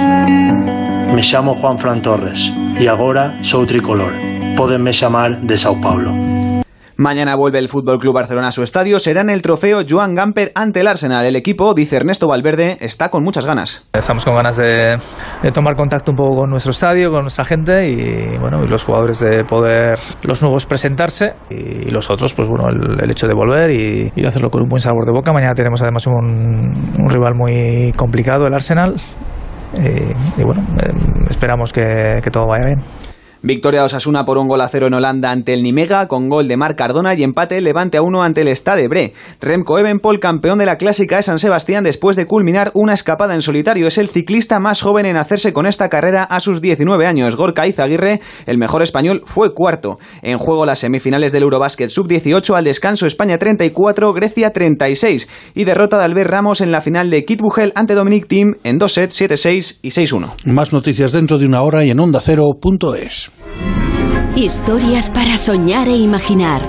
Personajes de tiempos lejanos, pasados y futuros. La radio en estado puro. Polonio se oculta tras un tapiz. Y bien, madre. Hamlet, mucho has ofendido a tu padre. Madre, vos preguntáis con lengua procaz. ¿Qué dices, Hamlet? ¿Te das cuenta, ¿Qué William? ocurre ahora? Nadie ha anunciado que se representaría No. Hamlet esta noche. Cruz y sin embargo, no toda una multitud Sois os está reina. escuchando. En las madrugadas de los fines de semana de agosto, recuperamos la esencia de la radio. ¿Cómo dice que se llama el aparato? Se llama radio, hija, pero cuesta mucho dinero para lo poco que ofrece. ¡Poco! ¿No está usted imaginando todo lo que cabe en una radio? Ficciones en la noche, el radioteatro de Carlos Alsina en Onda Cero. ¿Sabe lo que le digo, Mago de Oz? ¿Qué es usted? ¡Un cuento! Naturalmente que soy un cuento. Por eso lo estamos contando. Sábados y domingos desde las 4 de la madrugada. Te mereces esta radio. Onda Cero, tu radio. Juan Ramón Lucas. ¿Cómo hacer una radio plural? ¿Cómo manejar la opinión y la información? ¿Cómo se puede innovar en la radio? El mundo tiene preguntas. Sé tú la respuesta. Inscríbete en el máster de radio de Onda Cero y la Universidad Nebrija. Entra en nebrija.com. Nos vemos en Universidad Nebrija. Hola, cariño. ¿Qué haces con el ordenador? Mirando lo de la alarma, que hay que cerrarlo ya. En nada nos vamos de vacaciones. Pero nos va a dar tiempo instalarla antes de irnos. Sí, sí, mira, en la web de Securitas Direct lo puedes calcular online y te la instalan el mismo día. Protege lo que más importa con Securitas Direct, la alarma más recomendada. Llama ahora al 945 45 45 o calcula online en securitasdirect.es. Recuerda 945 45 45. El nuevo Barça se pone en marcha. Los culés se presentan ante su público frente al equipo de Unai Emery. Mañana a las 8 de la tarde, Trofeo Joan Gamper. Barça Arsenal. El mejor fútbol del verano en la sexta.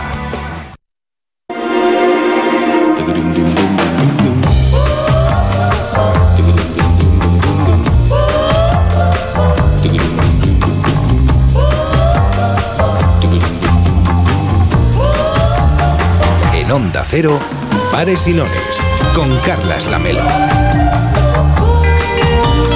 9 de la noche y 8 minutos, las 8 y 8 en Canarias. No sé si David Sarballó y David Morales se han dado cuenta de que ya hemos pasado una hora de programa. A mí se me ha pasado volando. Volando, volando. Sí, sí, ¿Solo sí. hacemos tres y media?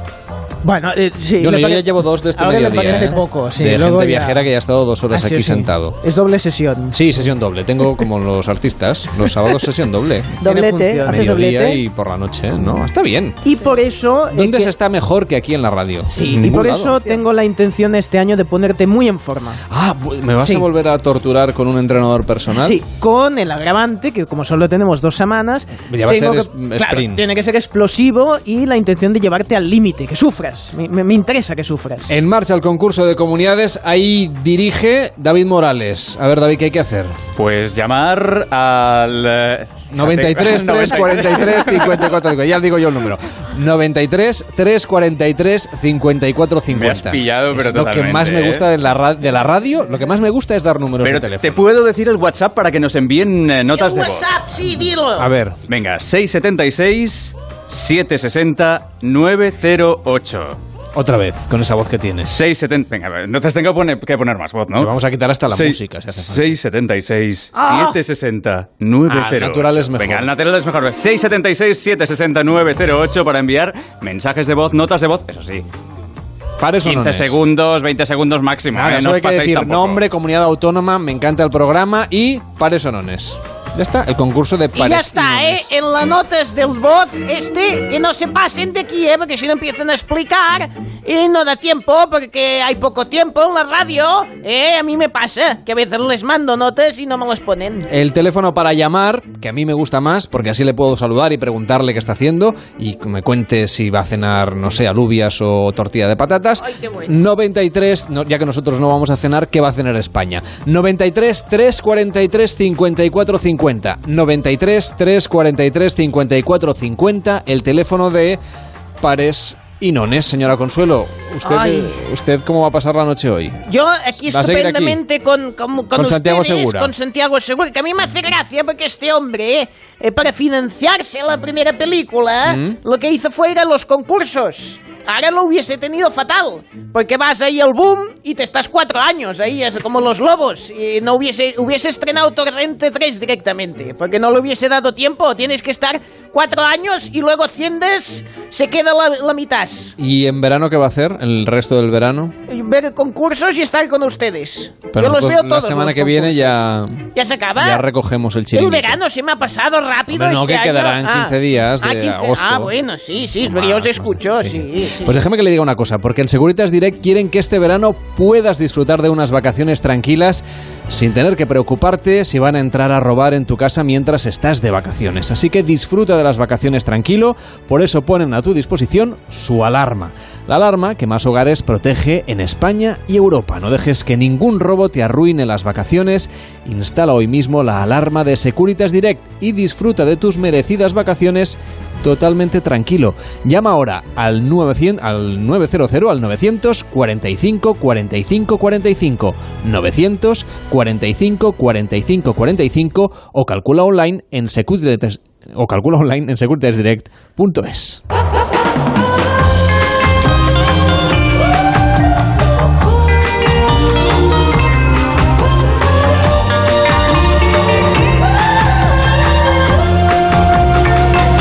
Participa en Pares y Nones. 93 343 54 50. 93 343 54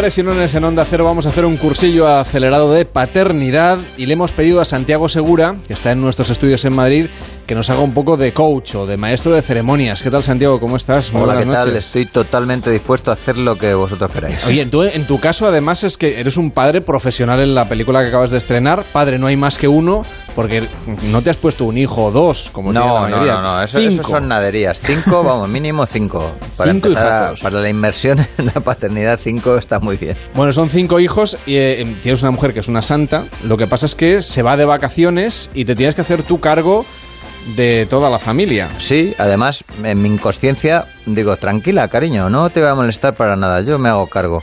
Y ella dice, tú vas a flipar, colega. Además que lo dice muy bien Tony Acosta, la verdad es que esa frase yo creo que es mi favorita de la película, la que pronuncia ella dice, tú lo vas a flipar, colega.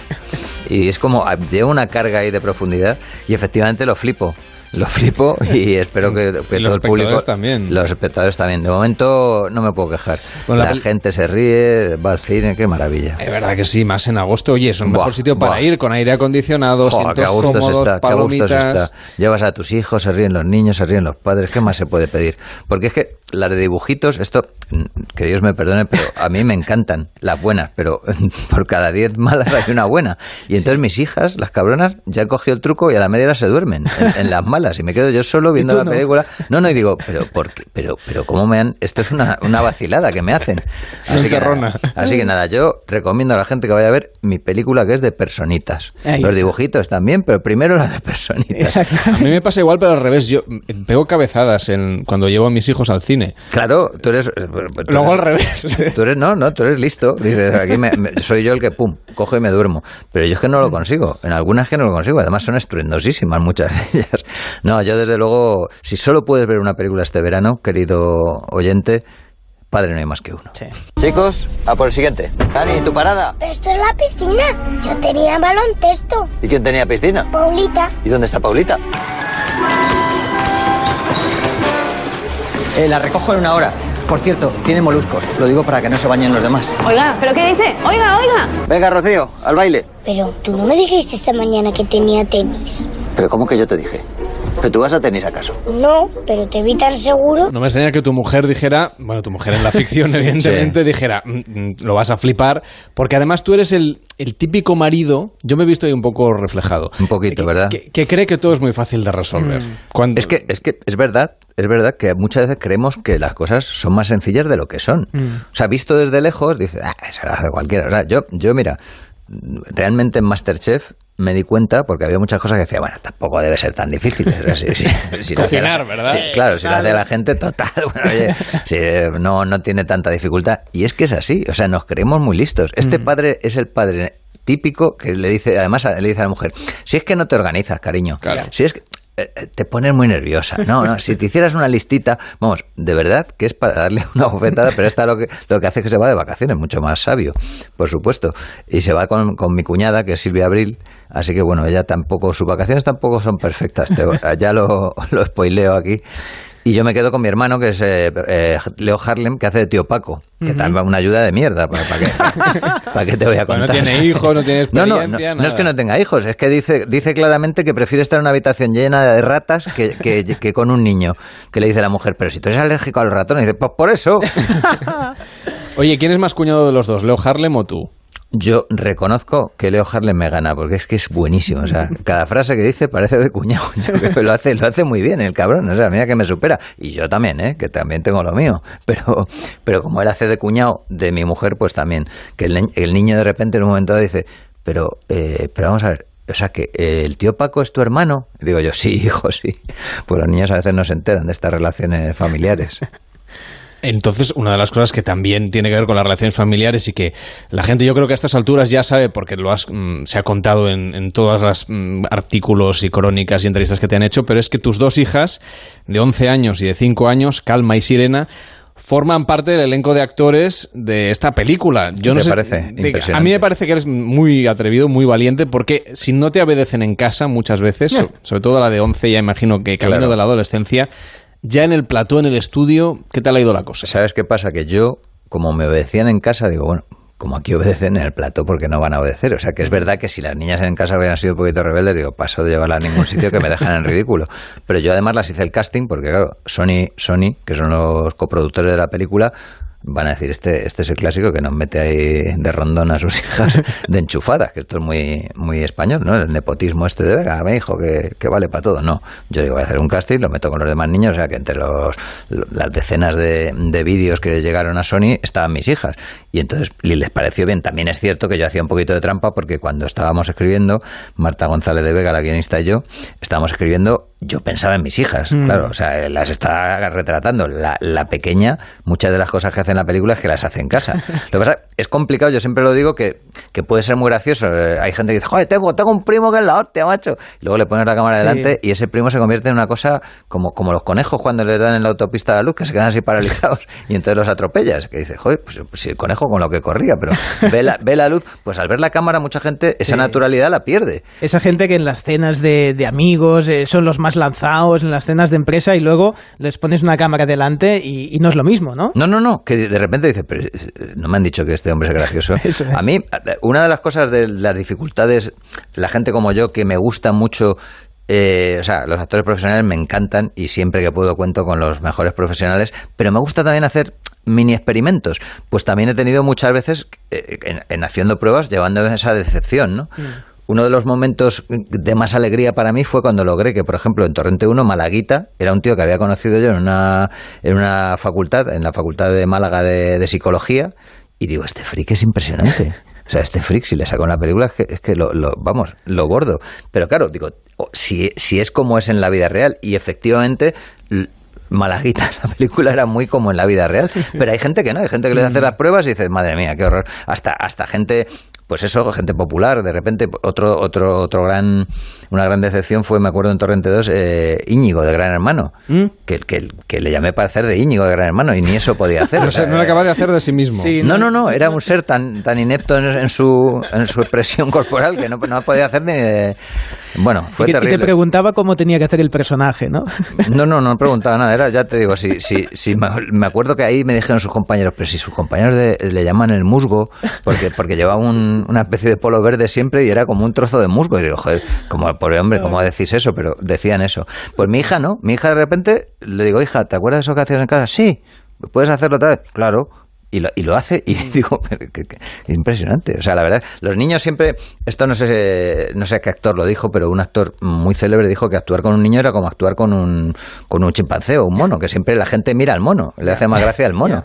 Pues mis hijas son muy monas, o sea, en ese sentido. O sea, que, ¿Os que- planteáis hacer como las Kardashian, una especie de reality show en el futuro con tus hijas, una Pues de ellas es que- haciendo de que youtuber, etcétera? Me ha salido, la, la mayor me ha salido rana, porque dice, no, está, está muy bien la experiencia con mi padre, pero yo quiero ser médico. Ah, bien. bueno. O sea, que pasa, pasa de mí totalmente. En el fondo mejor, ¿no? Sí, en el fondo. Hombre, ya ha dicho que para la segunda parte dice, "Eh, si esta tiene éxito papá y hacemos segunda parte, que me haría mucha ilusión, pero por favor, en, en verano, para no perder colegio. Digo, Ah. digo mira, hija, no sé si eres eh, hija del butanero, pero hija, hija mía no eres, porque yo siempre he sido bastante irresponsable. En cambio, la pequeña sí que la veo muy... Es más artista. Muy como yo. No, no, es que, o sea, se ponía a llorar cuando le decía que tenía que volver al colegio.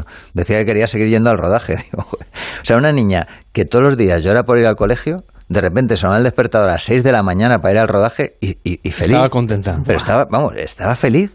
Digo, bueno, esta niña eh, yo creo que me va a dar un disgusto. Igual, igual, igual quiere ser artista, como Concha Velasco. Si vais a ver durante este fin de semana, los próximos días, Padre no hay más que uno, hay un referente claro que le ha servido a Santiago Segura para hacer esta película que es La Gran Familia. ¿Qué? ¿De viaje? Voy, me voy de esta casa.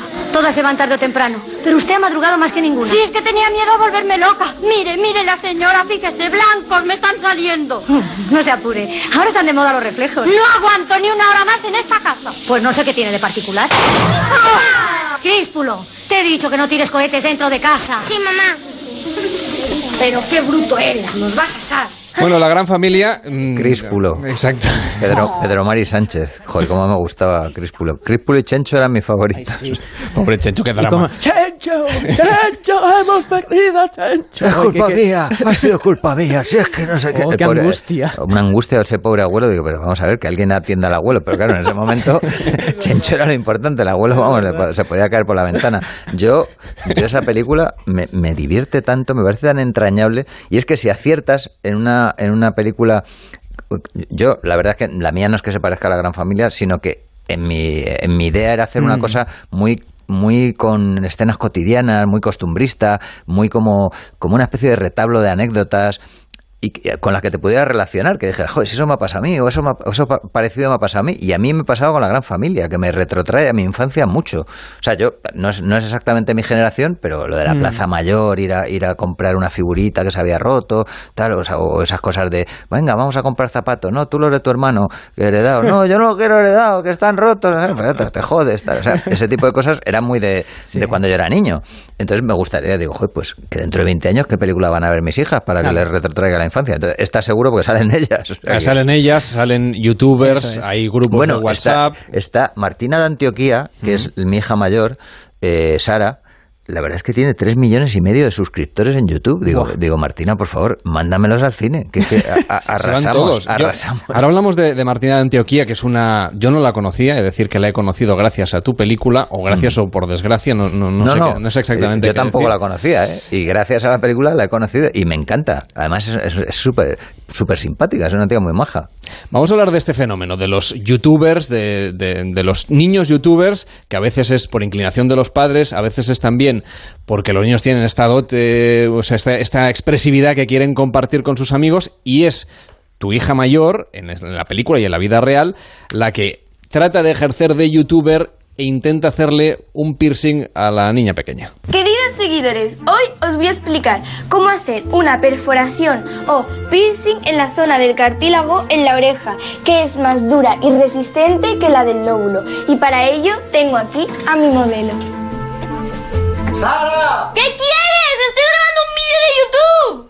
Ahora tendré que volver a empezar. Cogemos un hielo y lo ponemos detrás de la oreja que nos servirá como anestesiante. Y la aguja hipodérmica que está previamente desinfectada. Y a continuación... Bueno, no pasa nada. Hay zonas que son más sensibles que las otras. Vamos a repetir la operación. Pero claro, todo esto lo, lo inspiras y traes a la película a Martina de Sí. Antioquía, que yo eh, honestamente no la conocía, sabía que existía un universo, mis hijos son más pequeños que los tuyos y, y son dos niños y todavía no ven YouTube. Pero bien, sabía, que, sabía que existía ese universo de como el- esto que le llaman del unboxing de juguetes. Sí, sí, sí, sí, sí. Sabía Y los que, huevos, sabía los- que los niños huevos. youtubers, pero no sabía el fenómeno este de Martía de Antioquía, que el vídeo que vamos a escuchar ahora tenía 23 millones de visualizaciones y es ella llegando a casa y, y- y su padre dándole un regalo. Hola, cariño. Hola, papá. Tienes una sorpresa, alegre esa cara. ¿Sorpresa? Sí, has recibido un paquete sorpresa y está arriba de tu cama. Voy corriendo a verlo. ¿Dónde está? ¿Dónde está? ¡Oh! Papá, ¿quién me ha regalado esto? No lo sé, ¿no venía el nombre? Bueno, primero voy a ver lo que es. A mí me parece que tu hija hace mejor de youtuber. Eh, bueno, es que eh, es Martina de Antioquía es mi hija mayor en la película, pero no, mi hija mayor hace de Carlota, que es la, la siguiente a, a Sara. Mm. Bueno, es un, es un lío todo, pero bueno, en, en todo caso, 23 millones de reproducciones, o sea, es- no me digas que no es fascinante. Aunque te vayan el 10% al cine, ya... Que, que, un 1, un 1% me vale. ¿Sabes lo que pasa? Que es que eh, yo, yo, como decíais vosotros, yo tampoco tenía idea de este fenómeno, pero mis hijas me di cuenta que, digo, joder, qué raro que poco ven la tele, no son niñas que vean la tele, y es que ven, prefieren ver la tablet.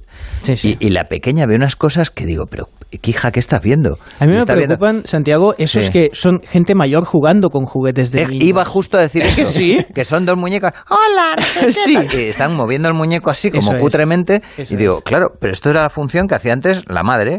O sea, que tu madre venía con un muñeco y decía, ¡Hola! No sé qué, te daba en la cabeza con el muñeco y tal. Pero ahora los niños, claro, como las madres deben estar trabajando, pues la tablet y ve a un señor mayor jugando con dos, una Barbie, tre- tres barriguitas y una Nancy. Y Se el- nota por las expresiones de la madre que son antiguas. O sea, ¡qué guay! No, ya no dicen guay. Esto es una señora ya que tenía una infancia frustrada y ahora está jugando y se hace youtuber, ¿no? Pues mira, la mala noticia es que qué guay se dice ahora también, gra- gracias a la madre esta, claro. porque Claro, los- ah, claro, los es niños- verdad. Los niños oyen esto y entonces dicen, qué guay. Digo, esto de guay no se ha pasado de moda. No, yo lo he oído en YouTube Es ayer. verdad, es verdad. impresionante. No, pero son fenómenos que a mí no me parecen nocivos per se, o sea, que hay cosas terribles, o sea, yo es como en la película hay una especie de mm, mi hija escucha Bad Bunny, ¿no? Y a mí me aterroriza. Mm. O sea, digo, ¿pero qué es esto, hija? No, es un trapero, un trapero, un señor que vende trapos. Y dice, no, no, hace- no sabes lo que es la trap. música trap, es reggaetón y, y rap. Y digo, ah, Claro. vale, mm, perdón. O sea, yo, yo, para mí la familia trap, o sea, es la de sonrisas y sí, lágrimas sí, sí. en la película. O sea, soy así de friki, ¿no? Que en un momento dado digo, sí, hombre, la música trap. Y me pongo do, estrato de varón. Y todos los niños me miran como diciendo, mi padre es un anormal. Lógico. Pero por eso te digo que, que, que yo, Bad Bunny, yo lo oigo y digo, "Puf, qué puta mierda puede ser esto. Pero, pero claro, digo, es lo que decían de los Beatles. Y cuando salió Elvis, vamos, la gente ponía el grito en el cielo. O sea, a Frank Sinatra le parecía que era terrible Elvis, hasta que al final cantó con él. O sea, que yo creo que, bueno, que, que todo es bueno o malo relativamente. O sea, que si solo nos gustara Mozart, pues estaría de puta madre. Pero ha habido más cosas, la música ha ido avanzando, evolucionando. Eh, no, quiero, no quiero caer en eso de cualquier tiempo pasado fue mejor. Y lo mismo pasa con YouTube. O sea, intento tener una cierta distancia de los fenómenos y mirarlos con un poquito de cariño. Mm. Eh, No mucho, la verdad, porque, porque eso de los muñecos, ¡Hola, no sé qué! tal". Digo, ¿pero qué es ¿esto qué es? Es que parece que es un psicópata jugando a unos muñecos y mi hija mirando, ¿no? Sí, sí, sí. Pero bueno. Tenemos aquí un oyente del programa que, que es vecina además aquí del mismo edificio, que es la señora Consuelo, y, y- y ella es muy fan de, de todas tus películas. Mire, yo las he visto todas, ¿eh? Y además que en este está guapo, guapo. ¿eh? Santiago Seguro está guapo. Y, oye, y además, Pedrazo, yo quería preguntarle, ¿eh? A ver cómo ha conseguido para, para mantener esta figurita que no le daban de comer en Masterchef. ¿La figurita qué figurita? La del Belén. Ah, no, usted re- está delgado, está, Ah. está hecho un figurín. Se refiere a lo estilizado y a Eso que es. estoy. Muy bien, pues eh, esto, esto me, me pasa muy a menudo. Voy por la calle y se me acercan señoras. Señor Segura, ¿cómo, cómo está usted tan delgado? Cuénteme el secreto que digo. Señora, la voy, a, la voy a deprimir mucho. No hay ningún secreto. O sea, si usted no come y hace ejercicio, se queda así. Ah, claro, así cualquiera, dicen. Claro. Me miran con mala cara y me dicen así cualquiera. Digo, pues señora, ¿qué quiere que le diga? La píldora mágica no sé qué. Lo, lo he dicho muchas veces. Voy a inventarme una píldora de mierda que diga, Seguril. Toma Seguril por las mañanas y te quedarás como yo. Pierde 50 kilos con Seguril. Y ya está. A estafar gente. Eso es lo que se lleva. Estaría, bueno, estaría dando la el campanazo. Consuelo, ¿quiere usted Seguril? No comer en Dos una botes, semana. dos ya. botes. Y ejercicio. Ay, ejercicio, bueno, va. Si lo dice Santiago, yo lo hago. O sea, no- Hombre, no, hombre. No, no tienes ni una dieta de la alcachofa, ni una dieta de. La mejor dieta, mira, ni con- nada. Consuelo, la de cucurucho. Esa, no, Ay, esa me encantaría, a mis pero no. 172 ya no sé. Mire, yo hasta los 130 aún me defendía, pero ahora ya, no- bueno, lo intentaré, va. Venga, lo que tiene que hacer Consuelo es ir a ver Padre No hay más que uno, Ay, que está sí. en todos los cines y vamos, se va usted a, a, que- mondar, a mondar. a Consuelo mondar. es fantástico porque usted se ríe, lo decíamos Sí, antes, sí, aire sí. acondicionado, puede comer palomitas, a lo la- mejor hasta liga. Bueno, sí, vo- voy a volverla a ver solo por eso. A ver si he conocido a un colombiano ahí, que muy bien. Eso de ligar en los cines no sé si se estila, ¿no? Yo con el- sí, yo sí. ahora con el Tinder creo que hay modos más sofisticados. Bueno, como ahora la gente mira el móvil mientras ve las películas, pues oye, no te extrañe eso- que... eso es alucinante, macho. O sea, cuando entras a una sala de cine y empiezas a ver islitas de luz así que dices, pero vamos a ver, eh, hijos de puta, pero si habéis pagado unos eurillos, coño, atender un rato. Mi película en eso, tengo suerte, la gente se engancha bastante porque es pa, pa, pa, va, va toda, tiene mucho ritmo y dura 96 minutos, que es yo creo que una, que una duración de comedia muy buena. Pero es verdad que hay películas también que es verdad que... La de Tarantino, por ejemplo, creo que son dos, dos horas 45. Lo que pasa que, bueno, yo, yo creo que... Me da tiempo conocer el maromo y enfadarme con él ya, con tanto tiempo. Se, se casan, se divorcian Sí. e incluso pueden re- reenganchar. En la fila de los mancos, vamos, da tiempo a todo. En esta película aparecen no solamente tus hijas, sino también los, mm, yo diría que ya tradicionales cameos en algunas de las películas de Santiago Segura. Aparece Boris Izaguirre, Ona Carbonell, que la hemos escuchado antes Sí. haciendo de profe de natación de, de tu hija, Jo, es Carlos que, pero, Baute. Pero es que es un lujo eso, ¿no? De repente digo, a ver, quiero una monitora de natación. Pues, bueno, llamo a Ona Carbonell. Claro. ¿Quieres medalla de plata? Tal. Ya, pero como es amiga, pues la meto. Y, y- y es- como es majísima y la quiero mucho. Y luego cuando vea la película dentro de varios años, mira, ahí está Ona. O, o trabajar con, con gente como, yo qué sé, eh, ya te digo, eh, Boris. Es que, es que, además lo que hacen que no- eso insisto, porque la gente dice, es que eso de los cameos te saca, dice, te saca si el cameo no está, eh, no, no sé cómo decirte, o sea, muy, muy bien pensado para que no te saque, o sea, que realmente está haciendo, o sea, ¿por qué te va a sacar que Ona Carbonell sea monitora de natación? No Mm. tiene ningún sentido. Yo me, me acuerdo una vez una película que vi que era Miguel Ríos era camarero, ¿no? Entonces llegaba y decía, eh, ¿qué quieren? Dos cafés con leche. Ven, ahora se lo traigo. Y ya está, esa era su actuación. Entonces decía, yo, mi mente, claro, empieza a, a divagar y a decir, pero ¿por qué era Miguel Ríos el camarero? O sea, ¿va a cantar o algo? O sea, se- sí que me distraía, pero si tiene sentido, o sea, si de repente ves, no, pues eso es, eh, aquí teníamos un cantante antes, pero ahora está borracho y está acabado. Entonces señalas una esquina y ves a Miguel Ríos, pues es una gracia. O sea, que ahí sí, una gracia, o sea, que es absurdo. Pero que te quiero decir que es un chiste o una, o sea, que tenga algún sentido. Yo lo de los cameos sin sentido, yo estoy en contra. Mm. O sea, yo de verdad que siempre les veo cierta gracia a los cameos que yo pongo. Claro, si no los pondría. Correcto.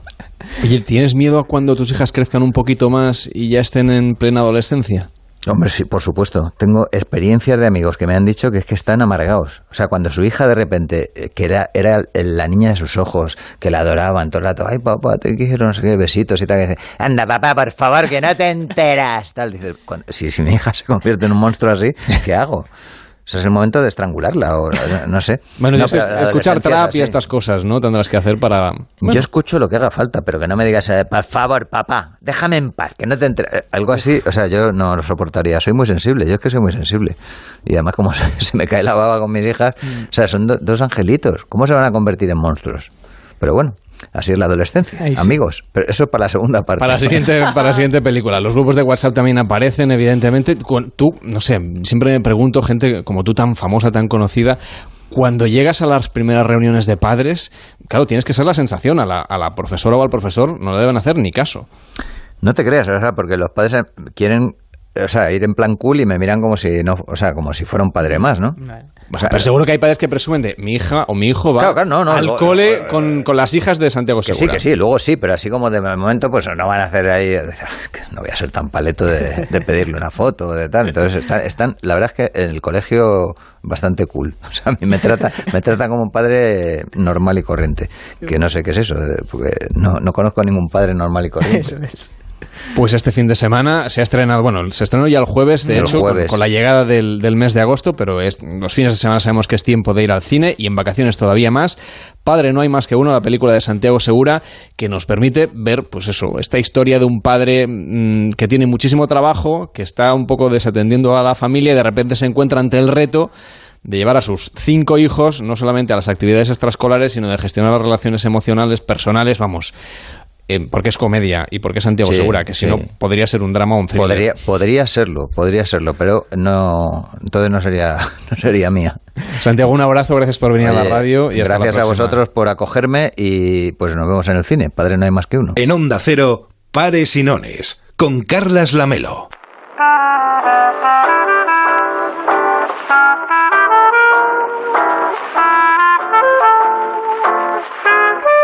Este verano en Pares y Nones vuelve nuestra radionovela, una radionovela explicada para todos los públicos, con Thais Buforn. ¿Qué tal, Thais? ¿Cómo estás? Muy buenas Muy noches. bien, ¿qué tal? Yo encantado de que este año vamos a hacer versiones políticamente correctas. Sí, sí. Es Queremos un- ser buenos para ver si... Es una tendencia que hay ahora. A mí no me gusta mucho lo A de mí ser tampoco. políticamente correcto y y menos estas adaptaciones eh, de los cuentos infantiles. Edulcoradas, Ya los hermanos. Grimm, hay que recordar que ya hicieron una edulcoración de los Sí. cuentos originales, pero ahora no basta. Ha pasado el tiempo y ya la caperucita puede ser un caperucito, el lobo mm, pues ya no lo quieren matar. eh, bueno, en fin, claro, tiene que ser todo mm, desde un punto de vista de la perspectiva de género, animalista, mm, interracial. Claro, pero es que si empezamos por los cuentos, a lo mejor acabamos con la Ilíada o la, o la Odisea. O sea, ¿qué, qué, qué, qué, qué derecho tenemos a actualizar los clásicos? Y desde nuestro punto de vista, porque si se hace así, de hecho, a ver, es verdad que siempre se ha cogido a lo mejor la Biblia, que viene de mucho más antiguo, eh, ya se edulcoró, se cambió, etcétera. Pero ¿qué derecho tenemos de coger clásicos y cambiarlos según nuestras creencias y, y nuestros valores actuales? Ahí lo dejo. No sé, los dos, David, si mm, quieren aportar algo a De- este debate. De hecho, hay un libro eh, muy divertido, ya tiene unos añitos, de James Finn Garner, que es eh, Cuentos para niños y niñas políticamente correctos. Y es la actualización de todos estos clásicos llevada tan al extremo que ves eh, lo, Lo ridículo absurdo, que llega a sí, ser y sí, lo sí. absurdo. y en- y- pero es muy divertido. Yo recomiendo la lectura de este libro. De hecho, creo que tiene uno de, de Blancanieves. Que es- Existe es uno de Blancanieves, bueno, exacto, exacto. bueno, Pero, por sí. ejemplo, las películas de, de Disney, la mayoría, las clásicas, siempre muere el padre o muere... Es decir, son muy dramáticas. Sí, sí, sí. y sí. ahora todo esto intentan como diluirlo, que no el tema de haya... la muerte es un tema que no sé por qué se tiene que diluir. Aquí tenemos un problema grave eh, que en otros países o culturas no tienen y, y si lo vamos diluyendo, lo vamos disimulando, yo creo que hay que explicarlo que es una cosa que existe. Hoy nos planteamos hacer un remake políticamente correcto en formato radionovela Mm. de la película de Walt Disney de 1937, Blancanieves y los siete enanitos. Vamos a viajar al estudio de Disney en el que se está preparando ese guion. This leader is provided to permit the projectionist to complete adjustment of focus and sound level before the film begins. Vale chicos, nos ha caído un buen marrón. A hacer el guion del remake de Blancanieves y los siete enanitos. Vaya marronazo. Mm, Pues tendremos que empezar por el título. Eh, enanitos. Mm, Habría que cambiarlo. Mm, No me parece políticamente correcto. Mm, ¿Qué os parece? Mm, Personas con disfunciones en el sistema hormonal del crecimiento. Puestos a cambiar el nombre, podríamos cambiar el de la protagonista. Por, por algo más interracial, ¿no? O sea, quitarlo de Blanca y dejar Nieves para que quede algo del personaje original. Pues a mí me parece que Nieves restringe muchísimo el ámbito geográfico, porque hay zonas del planeta donde no han visto un copo de nieve en su vida. ¿Y qué propones? Pues no sé, algo más genérico, más global, tipo eh, tierra, planeta, aire o algo así. No sé, que incluya a todo el mundo y que sea de género neutro para no herir susceptibilidades. En español no hay género neutro. Ya ha salido el filólogo. Venga, vamos, vamos, que aún estamos con el título y los de Disney quieren el guion para ayer. Vale, lo que está claro es que la protagonista se queda sin madre y su padre se casa con otra mujer. Pero ¿por qué no se hacen pareja de hecho? ¡Qué manía con casarse en todos los cuentos infantiles! Claro, ¿por qué no? Que sean pareja de hecho.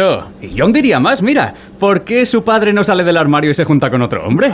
Oye, intento actualizar un poco la peli, que es muy casposa. Haya paz. Mm, Lo que está claro es que la chica no tiene ni oficio ni beneficio. Em, Vamos, que mm, es una nini, vaya. Y eso no puede ser. Así que, mm, en vez de limpiar la casa todo el santo día, tendríamos que buscarle un trabajo, o al menos legalizarla como trabajadora del hogar, mm, con sus horas reguladas y todo eso. O que vaya a la universidad, que las mujeres también estudiamos, ¿sabéis? No sé yo si habrá universidades en los cuentos. Seguro que sí, pero solo van los personajes masculinos de clase acomodada. A, a- a ver, mm, pongamos que en vez de limpiar la casa, pues mm, se pasa el día estudiando. ¿Y quién limpia? ¿La madrastra? ¿Y por qué no puede hacerlo el padre de Blancanieves? ¿No se llamaba tierra, aire, oxígeno? Di- di- Dios mío, esto se me va a hacer eterno. Me cago en los remakes de Disney. Nada de religión y nada de palabrotas. En Onda Cero, Pares y Nones, con Carlas Lamelo. Cocina tradicional gallega en Asfontes. Marisco, pulpo, pescados y carnes de la tierra. Calle General Laci 10 en Atocha. Reserva en asfontes.com.es. Galicia en su mesa. ¿Sabes qué es felicidad? Es lo que cada uno puede aportar para hacer de su entorno un lugar mejor. Construye felicidad con un Renault Zoe 100% eléctrico desde 18.600 euros y ahora con el plan MOVES de la Comunidad de Madrid llévatelo desde 13.100 euros. Oferta RCI Bank. Consulta oferta y condiciones de tu comunidad autónoma en tu concesionario. Llega al Teatro Amaya La venganza de la Petra.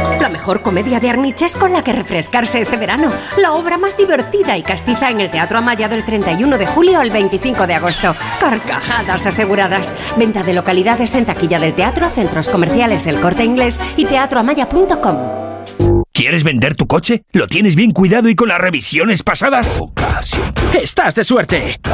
Solo este mes en Ocasión Plus te pagamos hasta 2.000 euros más por tu coche. Ocasión Plus. Más de 1.000 coches comprados al mes. Mejoramos cualquier oferta, mejor precio garantizado y pago en el acto. En Alcobendas, Getafe, La Roza, Rivas, Collado Villalba, Alcalá de Henares, Móstoles, Villaviciosa y en ocasiónplus.com.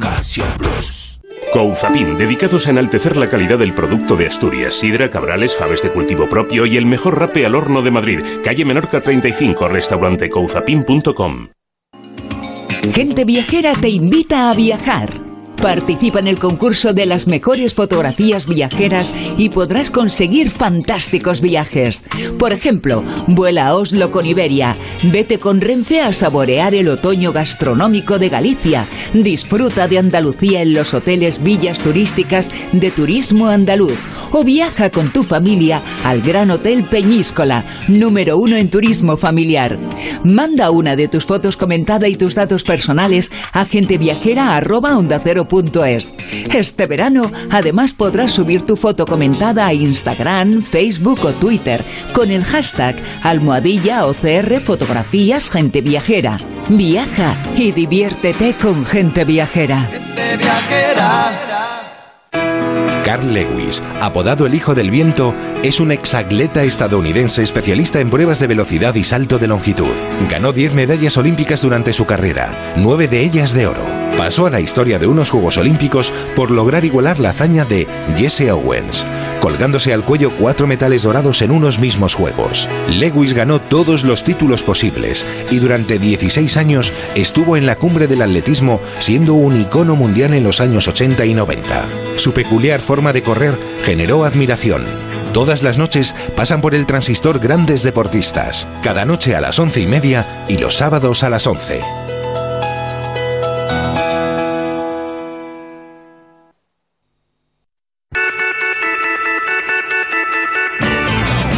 Ahora comienza en Onda Cero Pares o Nones, el concurso de pares y nones.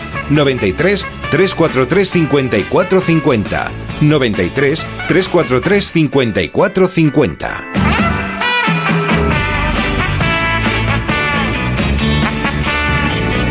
Nuestro concurso de comunidades autónomas es muy sencillo, solo hay que decir pares o nones. Es el concurso de pares y nones. Yo tiro el dado y ahora ha salido un 4, sería pares.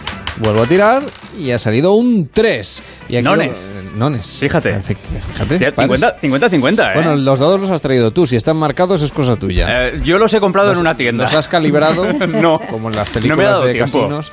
Un 1 ha salido ahora. Para que vea que la gente va saliendo cosas, ¿eh? Ahora un 5.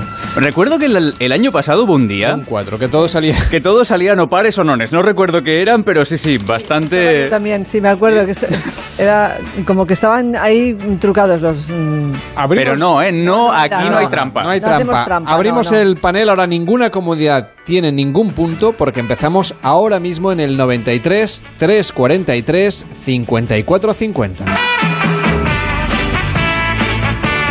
¿Qué tal Javier? ¿Cómo estás? Muy buenas noches. Buenas noches, estoy aquí esperando conseguir los primeros puntos para Castilla y León. Para Castilla y León, hombre, el año pasado ganasteis por, vamos, por goleada.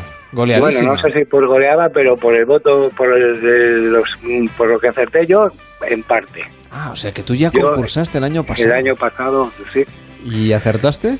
acerté, acerté. Diez puntitos, me parece que eran, ya no me acuerdo muy bien, pero sí. ¿Y desde dónde nos llamas? Eh, ahora mismo desde Salamanca. Desde Salamanca, estupendo. ¿Y qué tal el tiempo por Salamanca? Calor. Calor. Bueno, sí, esto yo creo que pregunte donde pregunte en España, nadie va a decir que está muerto Sí, de frío. Ahí es, me parece que en toda España.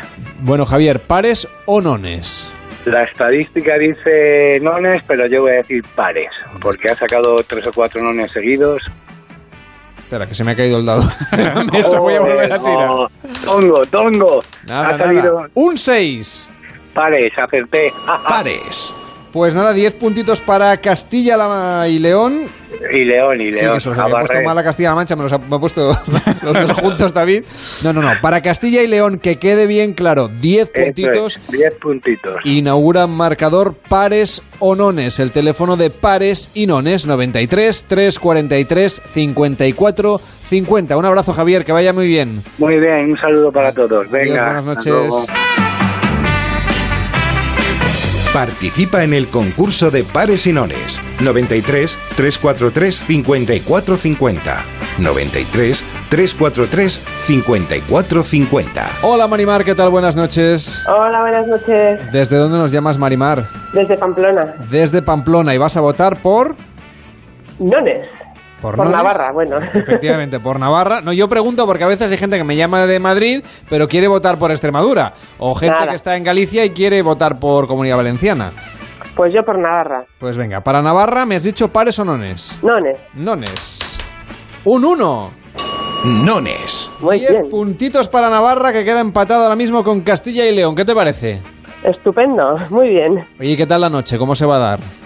Bueno, pues aquí en casa, tranquilos. Tranquilo. Con la familia. Con la radio. Eso es, con la radio. Pues un abrazo y que vaya muy que bien. no Buenas falte. noches. Gracias, adiós.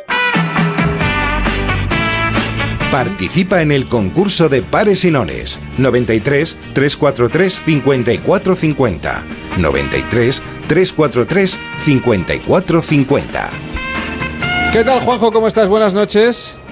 Hola, ¿qué tal? Buenas noches. Eh, te pillamos en carretera, me parece, ¿no? Pues sí, efectivamente, así es. ¿Por qué comunidad autónoma quieres participar?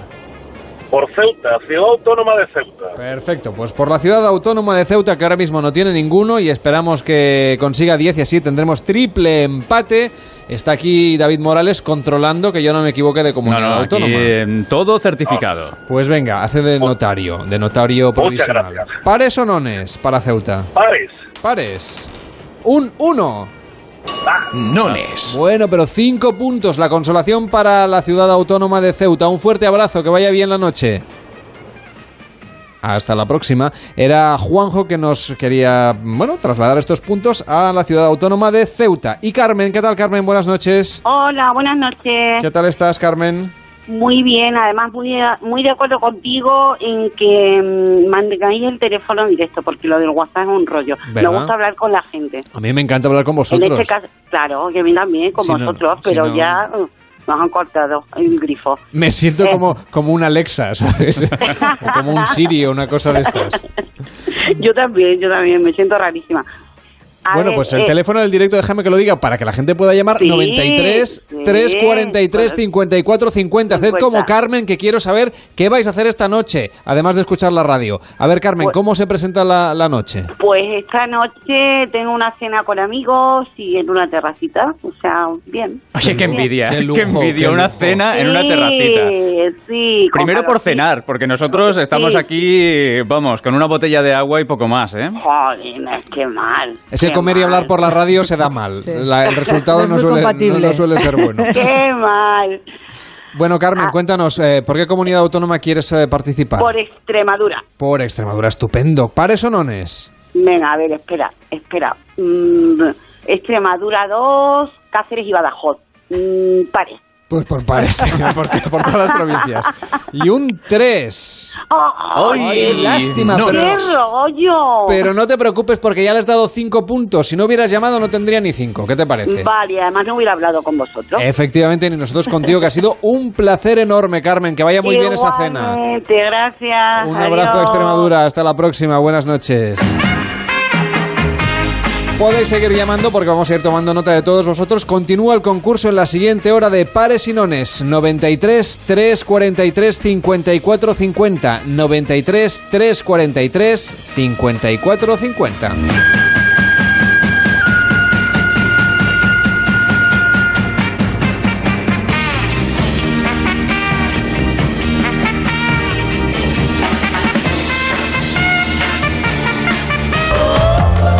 El espectáculo del verano en la radio. Pares y nones con Carlas Lamelo.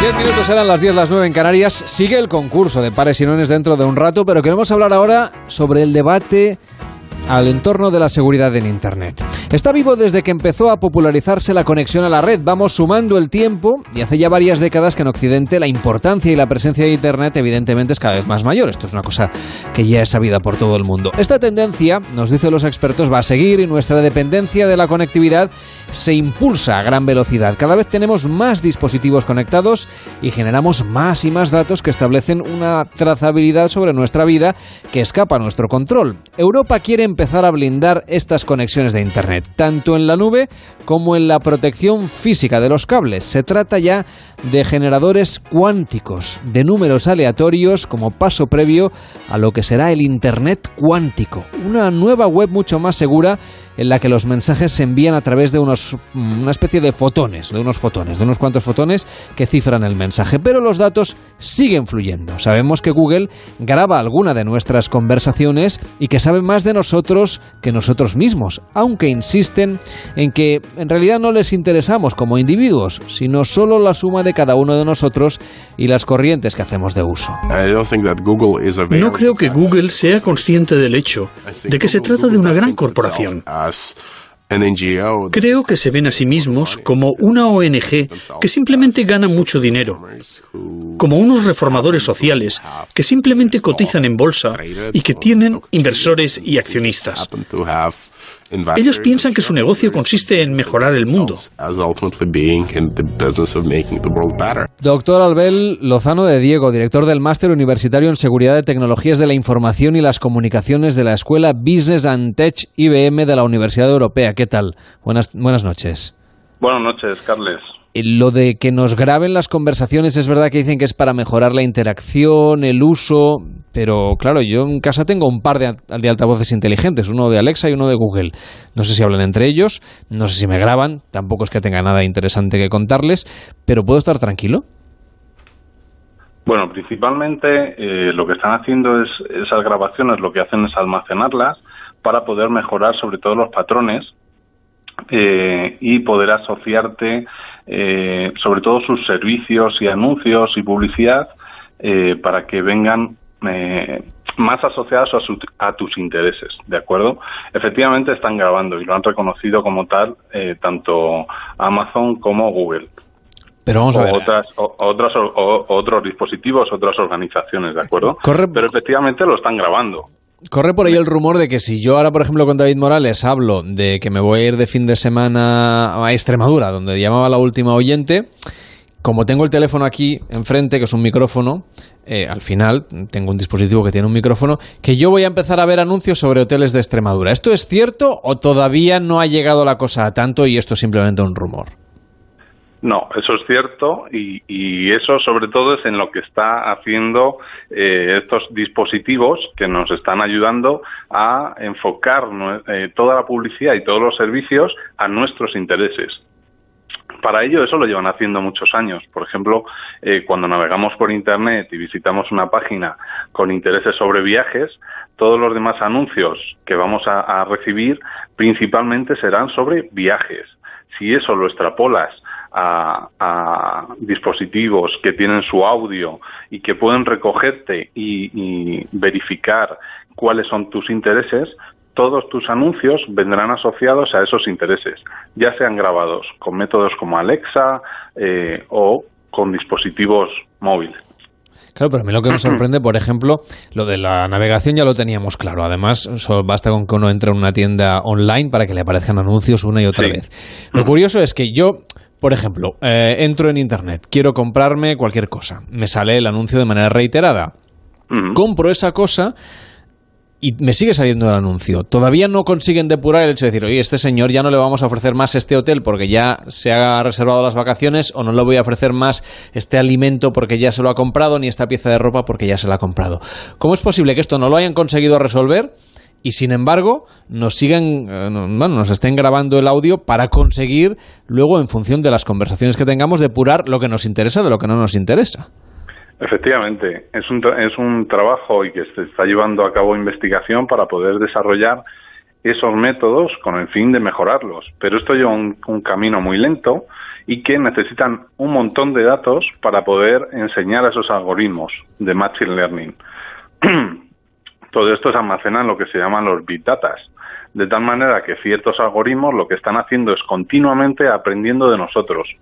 Por ejemplo, nosotros, por ejemplo, hablamos con distintos tipos de acentos, pues incluso dentro de España, con lo cual esos dispositivos tienen que conseguir identificar los intereses de cada persona independientemente del lenguaje que hablen. ¿De acuerdo? Entonces, eso necesitan ser, necesitan grabarlos eh, para poder enseñar a esos algoritmos para que nos sigan, nos, nos poco a poco se vayan cerrando un poquito más y afinando un poquito más sobre nuestros intereses. Pero efectivamente, eh, nosotros buscamos eh, viajes y durante lo, el siguiente mes siguen apareciendo viajes en todos los anuncios. Sí, eso es así. Pero estos, estos dispositivos tienen además un botón que en principio silencia el micrófono y que tú puedes activar o desactivar a conveniencia. Es de fiar este botón, es decir, si yo realmente aprieto el botón, ¿realmente voy a silenciar el micrófono o me va a seguir grabando sin que yo lo sepa? Bueno, supuestamente esos botones funcionan y para eso han sido diseñados, ¿de acuerdo? Con lo cual no deberían de, de tener problemas de seguridad con respecto a las decisiones que tome el usuario sobre ellos. Pero para esto están los, los ingenieros en ciberseguridad que en una de las de todas las tareas que tienen se pueden centrar en la evaluación de estos productos. Esos productos se evalúan con respecto a las características que indica el fabricante y en todo momento eh, se puede emitir que ese producto efectivamente cumple con los requisitos de seguridad que ha dicho el fabricante, de tal manera que el usuario tenga esa garantía. ¿De acuerdo? Pero aquí hay dos partes interesadas. El cliente como tal, que tiene que confiar en que efectivamente lo que le dicen es lo que hace, y por otro lado la organización que dice lo que se supone que hace su producto. Claro, cuando estas organizaciones están obteniendo estas grabaciones, ¿Lo están haciendo de manera legal? Porque nosotros eh, somos tan confiados que siempre cuando nos llega el aviso legal decimos aceptar simplemente y, y aceptamos todo. ¿O lo están haciendo con subterfugios eh, para que sea de una manera no tan legal o de manera legal? Bueno, eh, actualmente lo están haciendo de manera legal. Lo que pasa es que difícilmente la gente revisa todos los términos del contrato a los que acepta para obtener ese servicio. Normalmente eh, a las personas les interesa más el servicio que nos va a proporcionar o las ventajas que nos va a proporcionar ese servicio que justamente los términos legales que vienen asociados al servicio. Evidentemente hay mucha gente que está preocupada por los altavoces, que es como el nuevo dispositivo que ha llegado, pero es que ya hay televisores que tienen micrófonos porque podemos interactuar con ellos. Y lo que decíamos del teléfono móvil, casi toda la población tiene un teléfono móvil inteligente en el bolsillo, por lo tanto tiene un aparato con un micrófono eh, que puede estar escuchando. Yo no sé si además de que nos escuchen las tecnológicas, quizá me preocupa más si eso se puede piratear y si alguien con intereses realmente mm, más preocupantes puede tener acceso a una conversación que tengamos en el ámbito de la privacidad.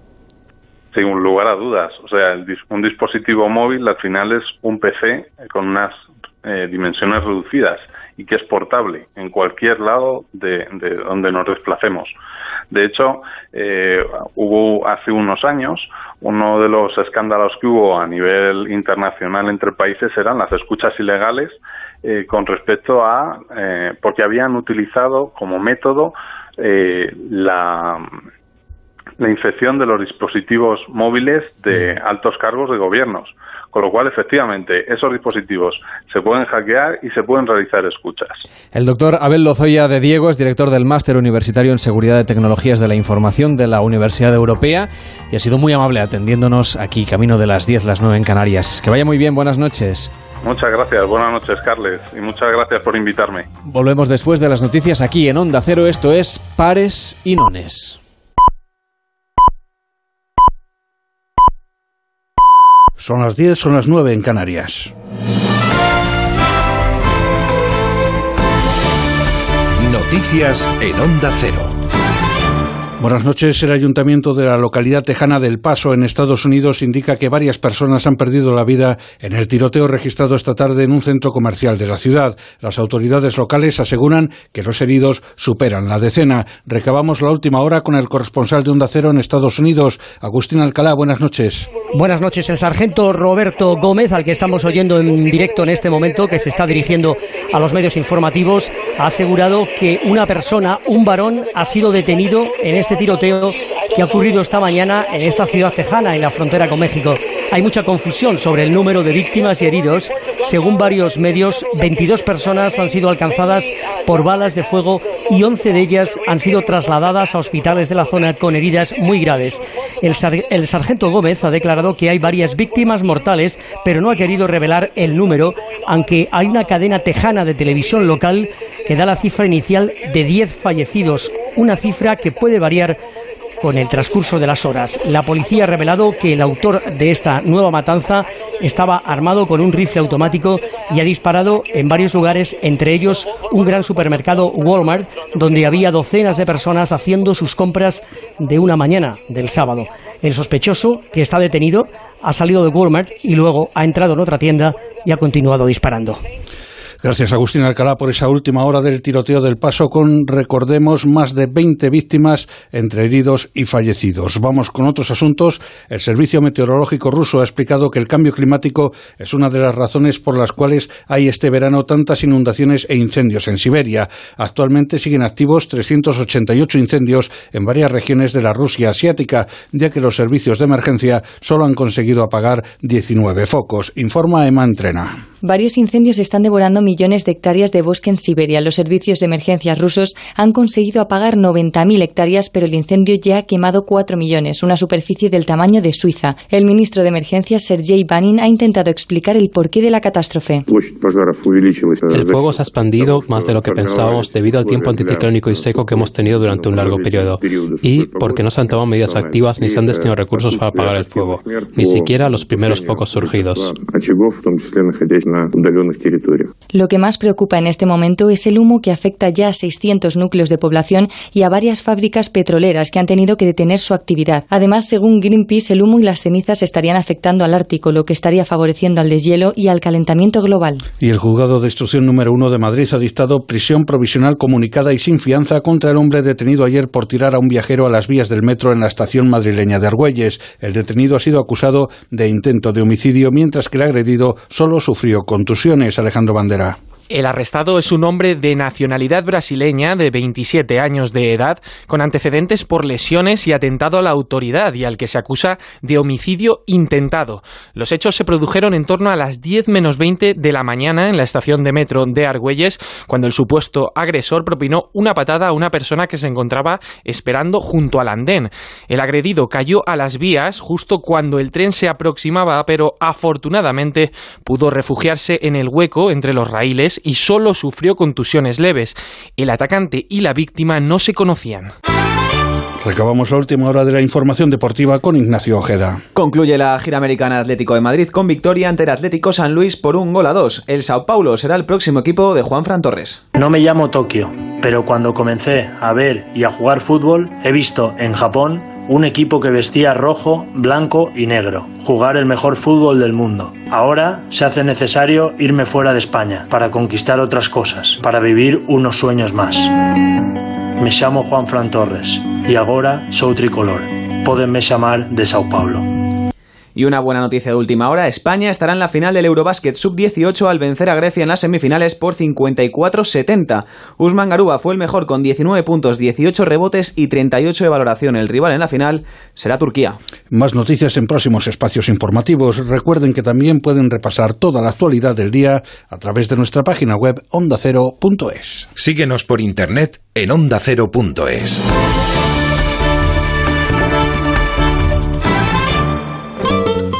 Pasa de tener una cocina a tener una cocina máster con Leroy Merlin.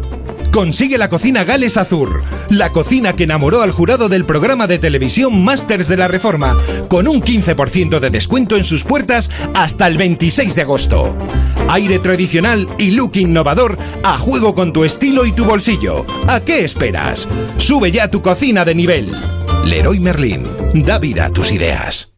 A3 Player Premium da un paso más. A partir de septiembre, disfruta de contenidos originales y exclusivos y además los programas de A3 Media y los capítulos de las series antes de su estreno en televisión, sin publicidad y el primer mes gratis.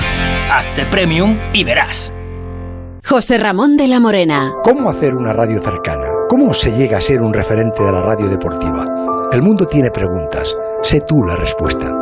Inscríbete en el máster de radio de Onda Cero y la Universidad Nebrija. Entra en nebrija.com. Nos vemos en Universidad Nebrija.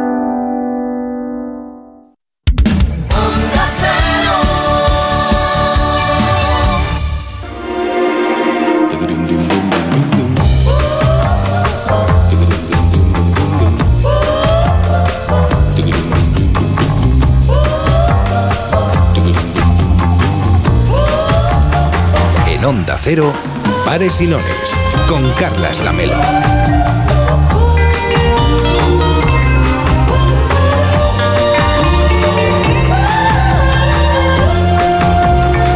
Son las 10 de la noche y 6 minutos, las 9 y 6 en Canarias. Esto es Pares y Nones en Onda Cero. Empezamos la última hora de programa de este sábado, que es 4 de agosto de 2019, y mañana volvemos a la misma hora. Será a partir de las 8, las 7 en Canarias, mañana hasta las 11 y media. Hoy hasta las 11, hablando todavía de un montón de cosas interesantes y participando en el concurso de las comunidades autónomas.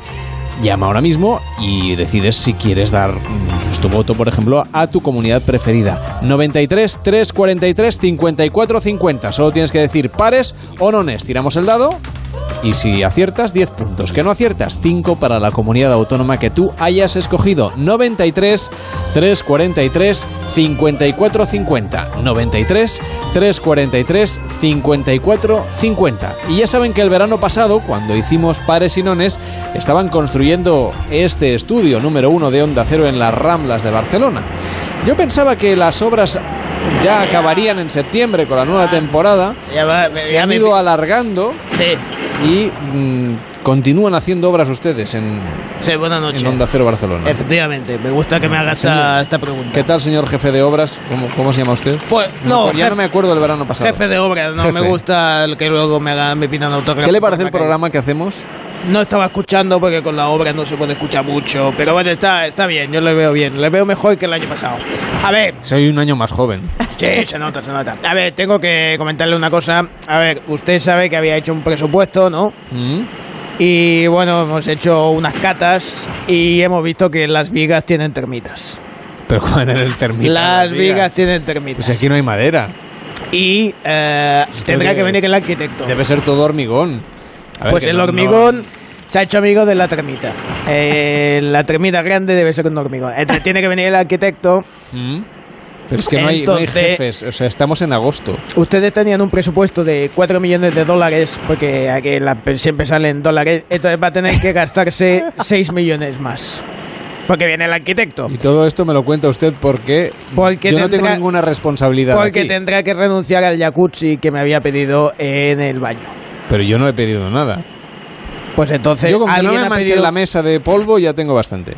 ¿Pero Eh, quién ha pedido un jacuzzi? Alguien ha pedido jacuzzi. Aquí está Pero apuntado en el un presupuesto. jefe o algo Eh, así. Aquí, en los deseos del protagonista, pone que hay un jacuzzi. Entonces, eh, hay que quitarle ser un jefe o alguna estrella de la radio que, que trabaje aquí. Pero yo no soy ni el jefe ni, nada. ni jefe ni estrella. El jacuzzi se vuelve para el ¿Esto no almacén. será por aquello de los pollaques, señor jefe de obra? Pues esto suena muy bien lo del pollaque. A Ah, pollaque pollaque estamos, estamos. ahí está, Vale. efectivamente. Te iba a preguntar qué quería decir.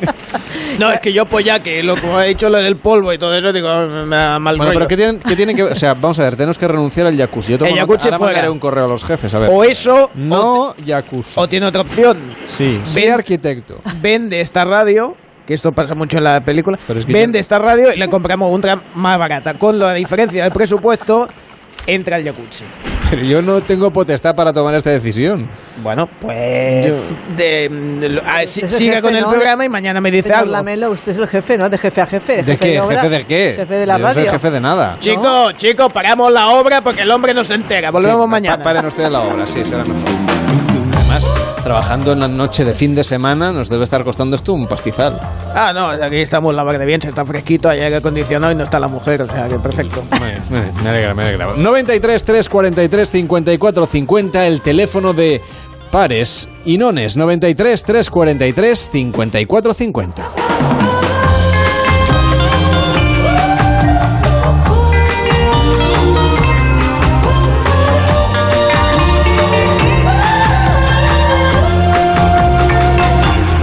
Participa en Pares y Nones.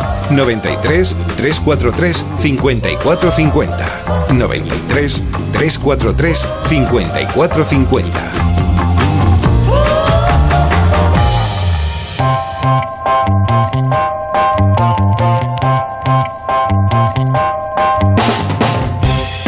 El 75% de los cigarrillos consumidos en el mundo cada año terminan abandonados en la naturaleza, donde las colillas pueden ejercer un efecto contaminante entre 7 y 12 años, aunque hay algunos estudios que señalan que las consecuencias nocivas solamente de, de una colilla en medio de la naturaleza, ya no hablamos de los incendios, solamente los restos plásticos que lleva pueden prolongarse hasta 25 años. Tenemos islas de plástico que inundan nuestras costas y los océanos, siguen existiendo vertederos descontrolados en todo el planeta y residuos de todo tipo que se mantienen en contacto con ecosistemas que se ponen en peligro por lo que los expertos llaman basuraleza. Hoy, de norte a sur y de este a oeste, un nuevo fenómeno está alterando los ciclos de la vida silvestre, mientras destruye ecosistemas y contamina agua, aire y suelo.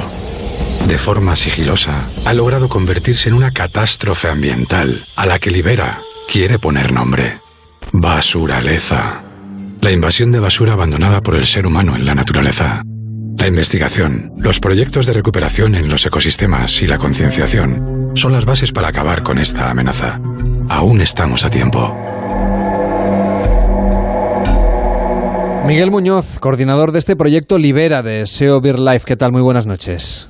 Hola, muy buenas noches. Vamos a explicar mejor qué es este concepto de la basuraleza, que yo creo que es muy gráfico, porque al final se trata de residuos que conviven con la naturaleza, de manera que contaminan y generan también cambios en los ecosistemas. Pero aquí en España, ¿cuál sería el principal reto que tenemos para, de alguna manera, combatir este fenómeno? Pues básicamente es eso lo que venías comentando.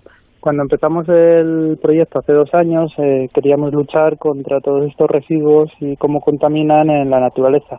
Lo primero que nos dimos cuenta es que no había término en castellano para, para, pues para nombrarlo.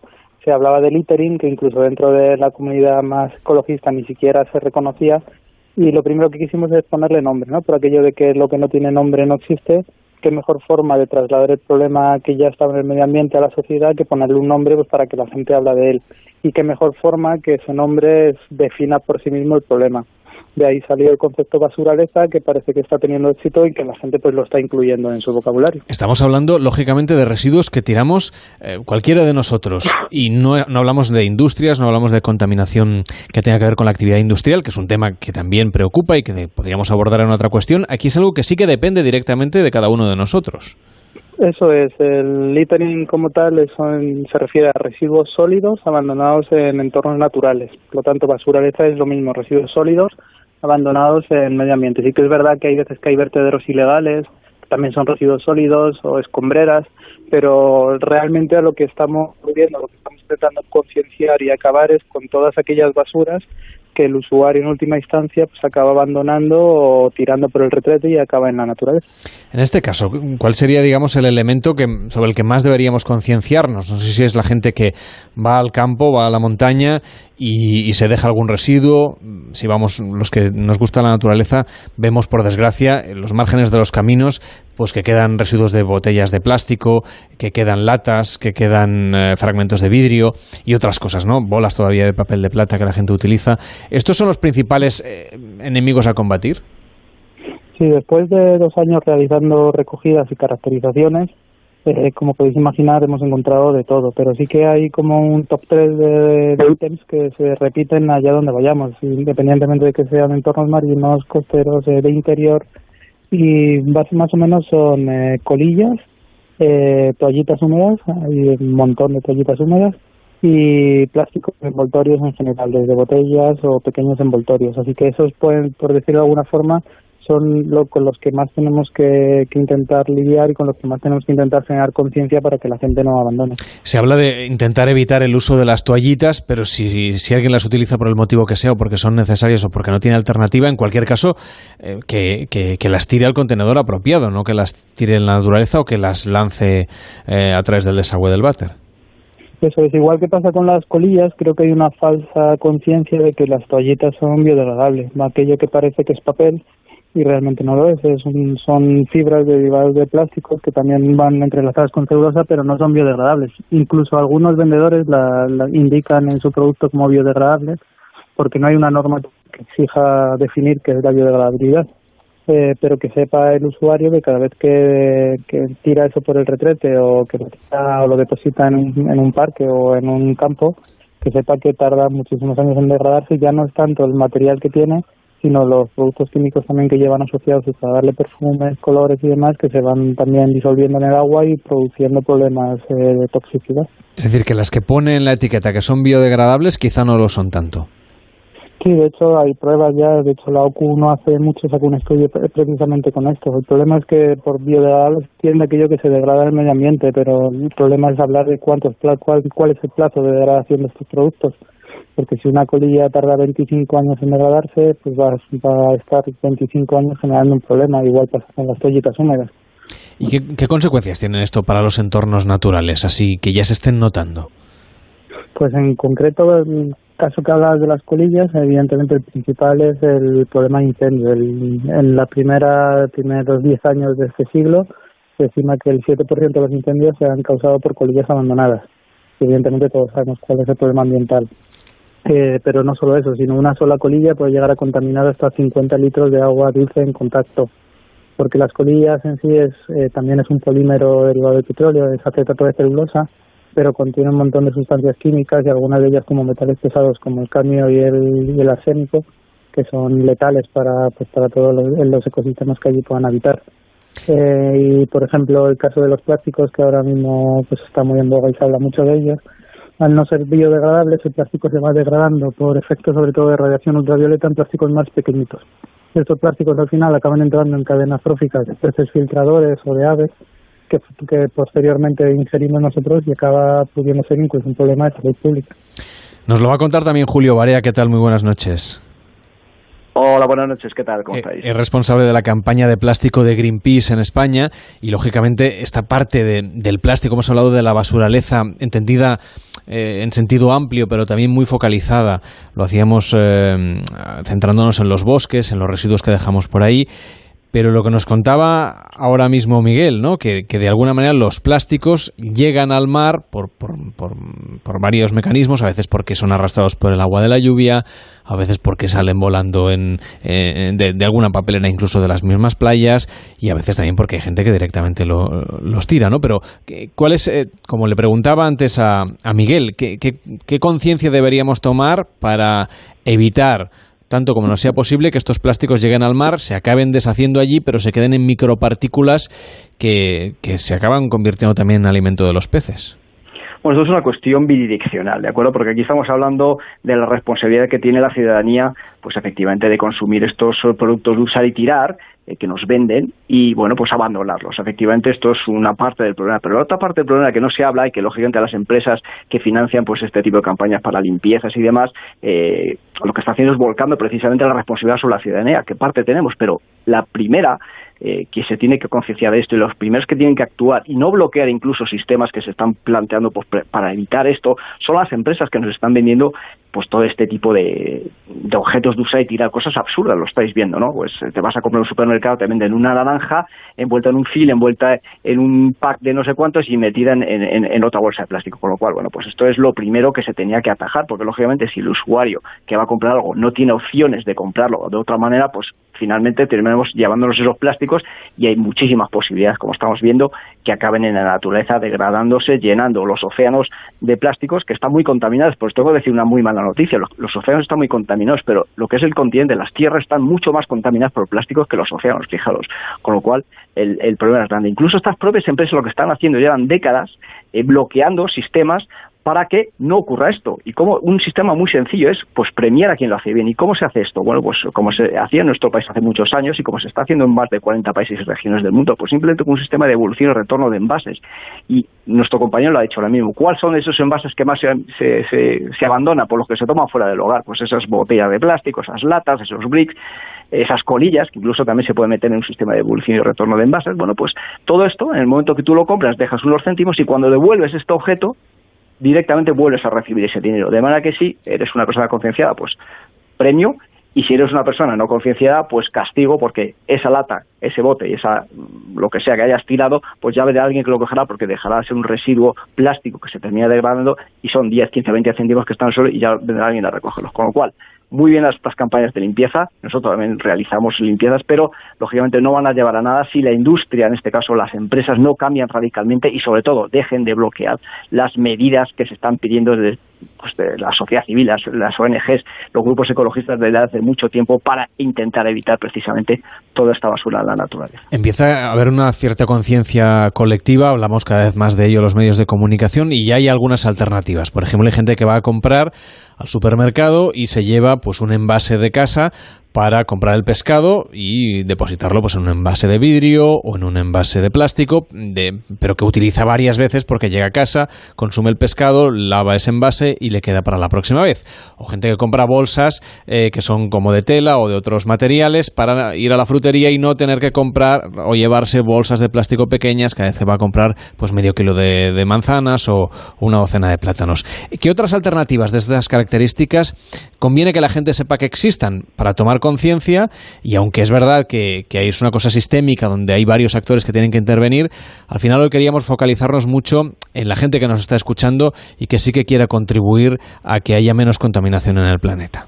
Bueno, esto es absolutamente cierto. En los últimos meses, el último año quizás, está habiendo una conciencia ciudadana muy grande. Está habiendo movimientos de la propia sociedad eh, pues con iniciativas de esto que tú dices, ¿no? Pues nasty de plástico, no comprar plástico, o vivir sin plástico, en fin, hay un montón de iniciativas muy interesantes eh, fuera de las organizaciones establecidas que están precisamente pues abogando por esto, ¿no? Pues, pues no comprando cosas sobreenvasadas, pues eh, vas a un supermercado y no se te ocurre nunca pues llevarte pues esos cuatro o cinco tomates en una bandeja de polispan con un fil y con otra bolsa de plástico metido, pues esto no, lo compras a granel, lo compras a granel con tus propias bolsas. Incluso el trabajo que estamos haciendo las ONGs y también la sociedad civil, bueno, pues ha hecho que precisamente esto que tú dices, ¿no? Que podamos ya empezar a llevar nuestros propios recipientes, nuestros propios tuppers, que al final son los que usamos y metemos en la nevera directamente, luego vamos a lavar y luego vamos a poder utilizar. Esto es una magnífica eh, iniciativa muy sencilla de hacer y fijaros que nos ahorra un montón pues de plásticos y de envases inútiles que duran pues apenas minutos en nuestras manos y pueden durar cientos de años en el medio ambiente. Pues comprar a granel, comprar sin eh, en, en, envases reutilizables, retornables y reusables. Esto de momento todavía no se puede hacer de forma masiva, porque como digo, se está bloqueando, pero esperemos que llegue. En fin, se pueden hacer un montón de, de cosas, de intentar comprar, pues como digo, menos sobreenvasado, cosas más a granel, cosas más eh, bueno, pues que no tengan tantos envases, ¿no? Esto es un, parece de perogrullo, ¿no? Pero realmente es como hay que hacerlo eh, y se puede hacer, ya hay alternativas, quizás cuesta un poco más ir a buscarlas, pero ya se puede ir haciendo. Y esto es una señal muy importante, lógicamente, pues para las personas que nos venden esto, las empresas que nos venden esto. Si tú vas al supermercado, a tu gran superficie donde, normalmente compras y nadie les está comprando o llevándose esas frutas y esas verduras que están metidas en todo ese tipo de plásticos, pues dejarán lógicamente de, de ofrecerlo porque nadie se lo va a llevar. Con lo cual, es muy importante la acción ciudadana y, como digo, cada vez y afortunadamente las personas están más concienciadas y cada vez bueno hay más conciencia del problema que está suponiendo la contaminación plástica a nivel planetario. Y Miguel, también supongo que los colectivos, ¿no? Que, no sé, por ejemplo, los equipos de fútbol, no hablo de los equipos de la primera división, sino los equipos de barrio, que, que aglutinan a varias personas, pues que allí también se haga esa conciencia, o las empresas, ¿no? Esta compañía Tres Media, por ejemplo, hace tiempo que eliminó las botellas de plástico en el comedor y, y se calcula que, bueno, más o menos estamos ahorrando unas 290 mil botellas de plástico al año y que se han sustituido pues por, botellas reutilizables de otro material que uno va rellenando conforme va consumiendo. Es decir, que, que, también los grandes colectivos podrían ser un foco de atención que podría ayudar a contribuir a que cada vez más gente se suma a esta iniciativa, ¿no? Por supuesto, de hecho, como, como bien estamos hablando y estáis exponiendo, esto es un problema que es totalmente transversal y como tal eh, las soluciones tienen que venir desde todos los ambientes de la sociedad. Estoy muy de acuerdo con Julio en que lo mejor es atajar el problema desde el origen. No hay mejor residuo que el que no se genera. Y de las famosas tres R de reducir, reutilizar y reciclar, hay que focalizar esfuerzos sobre todo en reducir, después en reutilizar y por último reciclar. Ese es el camino que tenemos que seguir. Aparte de los colectivos, como también indicas, hay un tercer sector que no estamos hablando de él, que son eh, las administraciones públicas, que también tienen mucho que hablar en esto. Tienen el objetivo y la obligación de legislar en favor de, que se apliquen estas normativas europeas y, conseguir potenciar estas tres R's. Y no solo eso, sino de, llevar a cabo también campañas de sensibilización para que la ciudadanía se conciencie y que seamos conscientes cada vez que lanzamos o que arrojamos un residuo en la naturaleza, no solo estamos dañándolo desde un punto de vista estético, sino que hay un daño ambiental y hay pues un daño ecosistémico que estamos generando. Julio, ¿qué petición le hacéis a, a, los legisladores para que tengan en cuenta a lo largo de esta legislatura, si se acaba fraguando un gobierno y la legislatura tira adelante, que, temas de debate sobre esta cuestión deberían llegar al Parlamento para cumplir, por ejemplo, algunas eh, normas que, establece la Unión Europea? Bueno, efectivamente, acaba de... Ay, perdona, no sé si Miguel o a... Bueno, cualquiera los voy a preguntar a los dos, así que Julio, si quieres, como ya has tomado la palabra, adelante. Bueno, pues fijaros que hace muy poco eh, la Unión Europea, en este caso, eh, ha aprobado una nueva directiva que tenemos un par de años para, pues en este caso, para poner en, vigor, ¿no? Para eliminar muchos de los elementos de plástico de un solo uso que, que son absolutamente eh, absurdos, ¿no? Los, digamos, los, los, palillos de estos que se usan para los oídos, las pajitas, los palitos de, de los globos, en fin, un montón de, objetos absurdos que ni siquiera se pueden reciclar. Con lo cual, bueno, pues le pedimos al nuevo gobierno que eh, en este caso transponga lo antes posible esta directiva, que lo tiene que hacer, pero que lo haga lo antes posible y que sea mucho más ambiciosa. Lo puede hacer, eh, siempre puede legislar de forma mucho más ambiciosa de lo que incluso marca la directiva, con lo cual esto es interesante, que establezca por fin y lo antes posible un sistema de evolución y retorno de envases, que incluso también para las colillas se puede hacer, las tabacaleras tienen la obligación ahora mismo que en esa directiva se dice que, bueno, pues las colillas son un residuo, ¿no?, eh, de plástico, que también se tiene que hacer cargo de ellas. Afortunadamente ya, por fin, bueno, pues se puede establecer un sistema de evolución y retorno de envases que esto lo que hará es eh, reciclar. Lógicamente nos faltarían las dos R's anteriores y hay que trabajar duramente porque esto pues no parece que les apetezca mucho a los gobiernos y mucho menos a las empresas, pues en el tema de la reducción. Es muy importante que reduzcamos y cambiemos esa mentalidad de cómo consumimos las cosas, porque a este ritmo, además de llenar otro de contaminación, lo acabamos con, con los recursos del planeta. Con lo cual, más ambición en este tema, porque es un tema grave y que, como veis, cada día nos vamos enterando, según estudios, pues que hay plásticos pues en el agua embotellada, en la sal marina, en el aire que respiramos, en fin, una locura. Miguel, me imagino que también es importante que hablemos nosotros, los medios de comunicación y la sociedad, ¿no? Que sea un tema que socialmente se penalice a quien no lo haga bien. Por supuesto, la única forma de acabar con este problema y con casi todos los problemas ambientales es la concienciación. La concienciación, como venimos hablando, de todos los sectores ambientales y para ello los medios de comunicación pues es el vehículo ideal para poder llegar a cuantos más oídos mejor.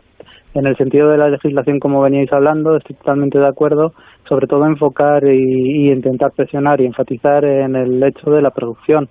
Tengo miedo cuando hablamos de estos temas de demonizar demasiado el plástico, porque cuál será el, sustituto si acabamos con todos los envases de plástico y demás, porque igual el, sustituto es más, es más gravoso que, que el que tenemos actual.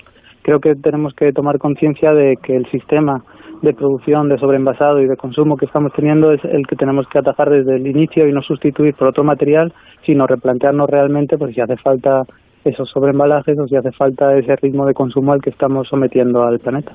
Julio Barea, responsable de la campaña de plástico de Greenpeace en España. Gracias por estar en Pares y Nones. Muy buenas noches. Gracias a vosotros, un saludo. Y Miguel Muñoz, coordinador del proyecto Libera, Deseo Ver Life. Gracias por estar también aquí en la radio. Buenas noches. Gracias, un saludo. La mejor apuesta para el fin de semana. Pares y Nones, con Carlas Lamelo.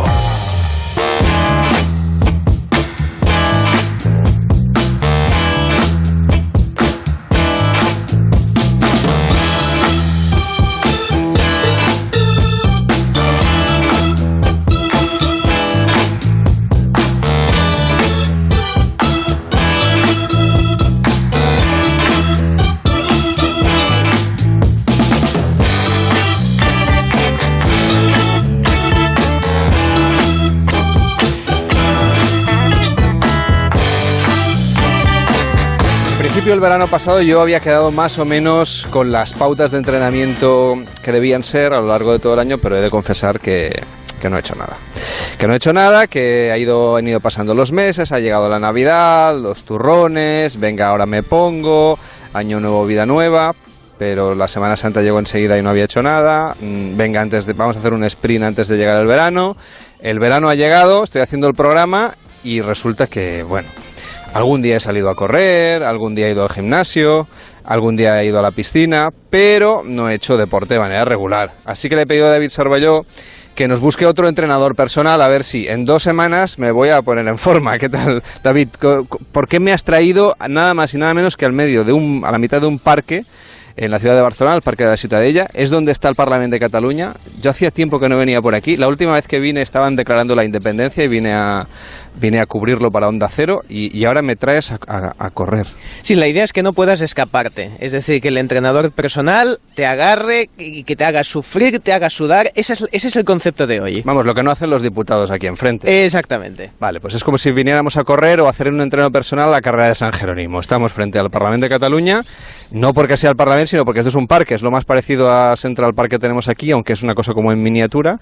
Así que, bueno, nada, lo, ideal es que me presentes a, a quién, este torturador que has traído aquí, ¿cómo se llama? Bien, es Miguel Bosch, eh, es un entrenador personal que te va a hacer todos esos ejercicios que necesitas para ponerte en forma, tanto en indoor como en outdoor.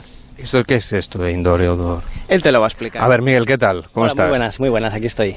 A ver, cuéntame, de, para de, entrada has desplegado aquí una especie de escalera de color amarillo en el suelo. ¿Qué es esto? Escalera, esto con una escalera para más que nada que te tropieces y te caigas. No, no, esta escalera es para ganar un poquito de potencia, ganar velocidad, coordinación, ¿vale? Ese tipo de cosas que la gente suele ir bastante patosa. Yo coordinación ya te aviso que no tengo. Pues vamos a intentar ver que, que la consigas. Yo solo quería estar en forma, lo de coordinarme me da igual.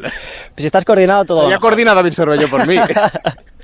Yo creo que si te coordinas un poquito, seguro que mejoras todo. Velocidad, y me dices que eres, haces marcha, por lo tanto, esto te va a ir. No, el que hace marcha es David. Ah, es verdad, perdón. El que tiene marcha aquí es El de la marcha es David, es verdad. Exacto, pero bueno, le daremos caña. Cervellón siempre le dice, va, este año me apunto contigo. Y, se acaba presentando el tío con tejanos, con camisa de manga larga. Y dices, pero a ver, así no se viene a entrenar. Poco equipo le he visto. De hecho, yo he venido aquí un poquito antes, le he visto ahí esperando y digo, ostras, si lleva tejanos, este, este no va a ser el, el, deportista. Este, no es el que salta. Exacto, exactamente. Sí, sí. Pero bueno, ya me ha explicado un poquito que eras tú la víctima. Exacto, bueno, y por aquí hay una especie de colchoneta. Esto es para descansar, ¿no? Exacto, esto es para echar la siesta después.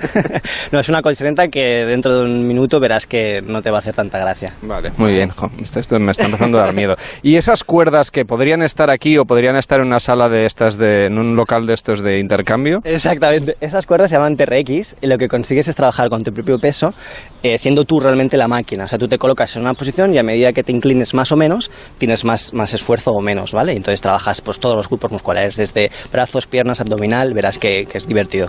Pero cuéntame, a ver, eh, todo esto de hacerlo al aire libre, la gente no, no hacía aquello de apuntarse al gimnasio. Luego no, no van, pero... ¿no? Claro, esta es la idea que hay que cambiar, ¿no? Que la gente pagaba la cuota y, se la pagaba gratis porque no iban, ¿no? Y entonces, de hace un tiempo ya, eh, los entrenadores hemos dicho, hostia, pues ya que no vienen al gimnasio, vamos a salir nosotros a la calle. Y entonces hemos conseguido, pues, llevar material muy ligero, como puedes ver, que no me ocupa más que en una mochila, y allí podemos hacer entrenamientos que, realmente los podías hacer en un gimnasio cerrado. Por si alguien se quiere comprar la escalera esta, ¿cómo has dicho que se llama? Se llama escalera de coordinación. Ah, es, ah, es más fácil de lo que yo pensaba. Pues venga, vamos allá. Mm, espero no vomitar. El año pasado casi estuve a punto. ¿Qué voy a hacer? Vale. ¿Qué me vas a hacer hacer? Vaya. Vamos a enfocar el trabajo en, circuito, es decir, harás un, trabajo por estaciones durante unos segundos pautados o unas repeticiones y seguidamente pasaremos a otro, a otro ejercicio. Sin descanso entre ejercicios y el descanso será al final. ¿Hay que descansas? No hace falta. Descansar. El descanso está sobrevalorado. Esto ya lo sabemos todos. No hay que descansar. Vale, vuelvo sobre el mismo camino, ¿no? Vale. Pum, pum. ¿Sabes que esto es como bailar una sardana? Venga, ritmo, ritmo, ritmo, sardana. Dale. No te coman los cuadros. Vámonos. Exacto, entro, entro, salgo. ¿Estoy yendo muy lento? No, no, no, vas bien, vas bien. Para empezar, vas bien. Entra, entra, sales, sales. Entra, entra, sales, sales. Muy coordinado no estoy. ¿eh? ya lo ves que. Sí, mientras no te hagas un nudo con los pies. Nunca, nunca me he apuntado a clases de baile porque. Cuando abres las piernas ya pasas al siguiente cuadrado. Es que tengo que pensar lo que te voy a preguntar y al mismo tiempo mover los pies. O sea, esto es muy difícil. es el ejercicio estrella que hace todo el mundo ¿vale? Ese es el tema este de evitar hacer lo que son las abdominales clásicas, estas que teníamos que hacer el crunch, que es flexionar la, lumbar, pasamos a plancha. La plancha significa que estamos como si fuéramos a hacer flexiones, pero en vez de poner las manos ponemos los antebrazos, ¿vale? Entonces mantener la posición recta, paralela al suelo, fuerza con los codos contra el suelo y mantenemos la espalda recta y apretamos abdomen.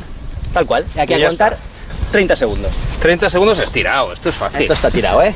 Luego ya iremos con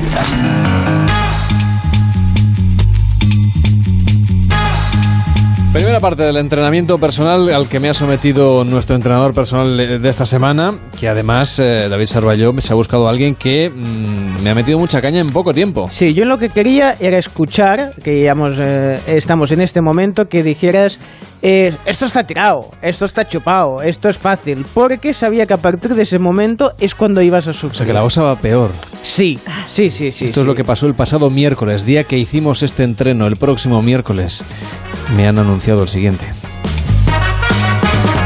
¿Y esto sustituye hacer abdominales normales? No es que sustituya, esto realmente el, trabajo de, abdominales o de core, que es lo que se llama ahora, que está de moda, eh, prioriza el trabajo de, estabilidad más que el de movimiento, porque el abdominal la función que tiene es de, estabilidad, de dar estabilidad al cuerpo, que nos tengamos en unas posiciones rectas. ¿no? Entonces, este trabajo, por ejemplo, incide en el trabajo del transverso abdominal y lo que hace es eleva diafragma y, bueno, en, definitiva, lo que consigues es tener posiciones buenas. El otro ejercicio, el anterior, el de toda la vida, estás metiendo una flexión que estás tensionando la columna vertebral y a la larga no es bueno. Bueno, después de machacarme ahí con las flexiones estas, ¿los cuadraditos cuándo salen? los cuadraditos salen si te portas bien comiendo, básicamente. Sí, sí. Ah, entonces ¿qué debería comer? O mejor, ¿qué no debería comer? No deberías de comer fritos, no deberías de comer mm, lo que es la comida procesada y lo que tienes que comer es alimentos reales, los alimentos que no tienen más de dos, tres ingredientes, ¿vale? Lo que no está envasado, todo este tipo de trabajo, fruta, verdura, legumbres, ¿eh? comida real, lo que se llama real food, que ahora está muy de moda, pues eso. ¿Y la gente tendría que comprarse suplementos y cosas de estas? O? Tema suplementos, eh, yo lo veo más para, para otro momento, es decir, cuando ya con la alimentación te quedas que ya no das ese paso más, entonces quizás sí que entra la, suplementación de proteínas, sobre todo, ¿eh? que es para, para, regenerar musculatura y después de los ejercicios. Pero una persona que, que, no come bien, en principio que coma bien primero y los suplementos ya llegarán. Estas cuerdas que tenemos aquí colgadas de un árbol, ¿cómo es dicho que se llamaban? Se llama TRX. Bueno, TRX es la marca, ¿vale? Esto es trabajo de material en suspensión. Entonces es lo que decíamos, el trabajo consigues emular los ejercicios que podrías hacer levantando peso en las máquinas, pero es tu propio peso. Es decir, si estás más gordo, pues te cuesta más. O sea, que es un aliciente más para perder peso. Bueno, yo estoy flacucho. Pues entonces te irá de coña. Me va a costar poco, ¿no? Sí, se irá sobrado, seguro. Pues de musculatura tampoco tengo mucha, así que... Ahí es el otro handicap, claro. Vamos a empezar. El primero es, es un remo. El remo de toda la vida este en el que cogías un, una barra y la tirabas hacia atrás, ¿vale? Pues la barra vas a ser tú, ¿vale? Entonces, vamos a hacer también trabajo de circuito, cuatro ejercicios seguidos en los que vamos a hacer trabajo de remo, trabajo de bíceps, trabajo de piernas, que aunque no preas también se puede hacer piernas, y ves que hay una gomita también al lado abajo, ahí haremos otro ejercicio, ¿vale? Pues vamos a ello, va. Venga, vamos a ponernos. codo siempre arriba, si no pierdes eficiencia. Ahí. Si le haces la prueba ahora de que hable, eh, lo vas a notar. No, no, no. Venga, arriba esos codos. Después de este ejercicio con las gomas y después de un pequeño descanso, ¿ahora qué tocaría hacer? Ahora tocaría hacer otro nuevo circuito en el que trabajaríamos las partes del cuerpo que no hemos trabajado, es decir, enfocar más en piernas, enfocar más en, en trabajo de, de, brazos, un poquito de pectoral, ¿vale? ¿Qué vamos a hacer la semana que viene? La semana que viene vamos a ir a un centro de entrenamiento y entonces allí lo que nos permite trabajar en el centro es que, bueno, que tenemos muchísimo más material, entonces será un poquito más dinámico, podrás levantar más kilos de peso, que los kilos no me caben en la mochila, y entonces, bueno, eso era un trabajo más enfocado en fuerza. Hoy ha sido un trabajo más enfocado en, en fuerza de resistencia, en trabajo metabólico, y allí será más trabajo de, de, trabajo de fuerza, básicamente. Sí, sí.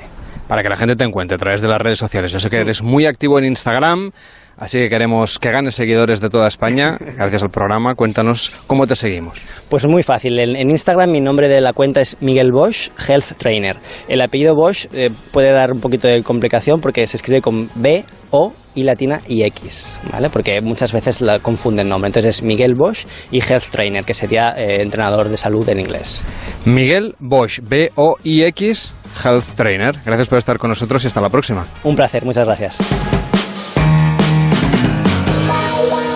En Onda Cero, Pares y Nones, con Carlas Lamelo. En Securitas Direct quieren que este verano puedas disfrutar de unas vacaciones tranquilas, sin tener que preocuparte si van a entrar a robar en tu casa mientras estás de vacaciones. Por eso ponen a tu disposición su alarma, la alarma que más hogares protege en España y también en Europa. No dejes que ningún robo te arruine las vacaciones, instala hoy mismo la alarma de Securitas Direct y disfruta de tus merecidas vacaciones tranquilo. Llama ahora al 945 45 45 o calcula online en Securitas Direct es. Recuerda, 945 45 45.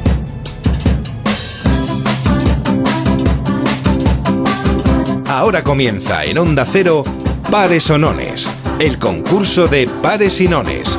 93 343 54 50. 93 343 54 50.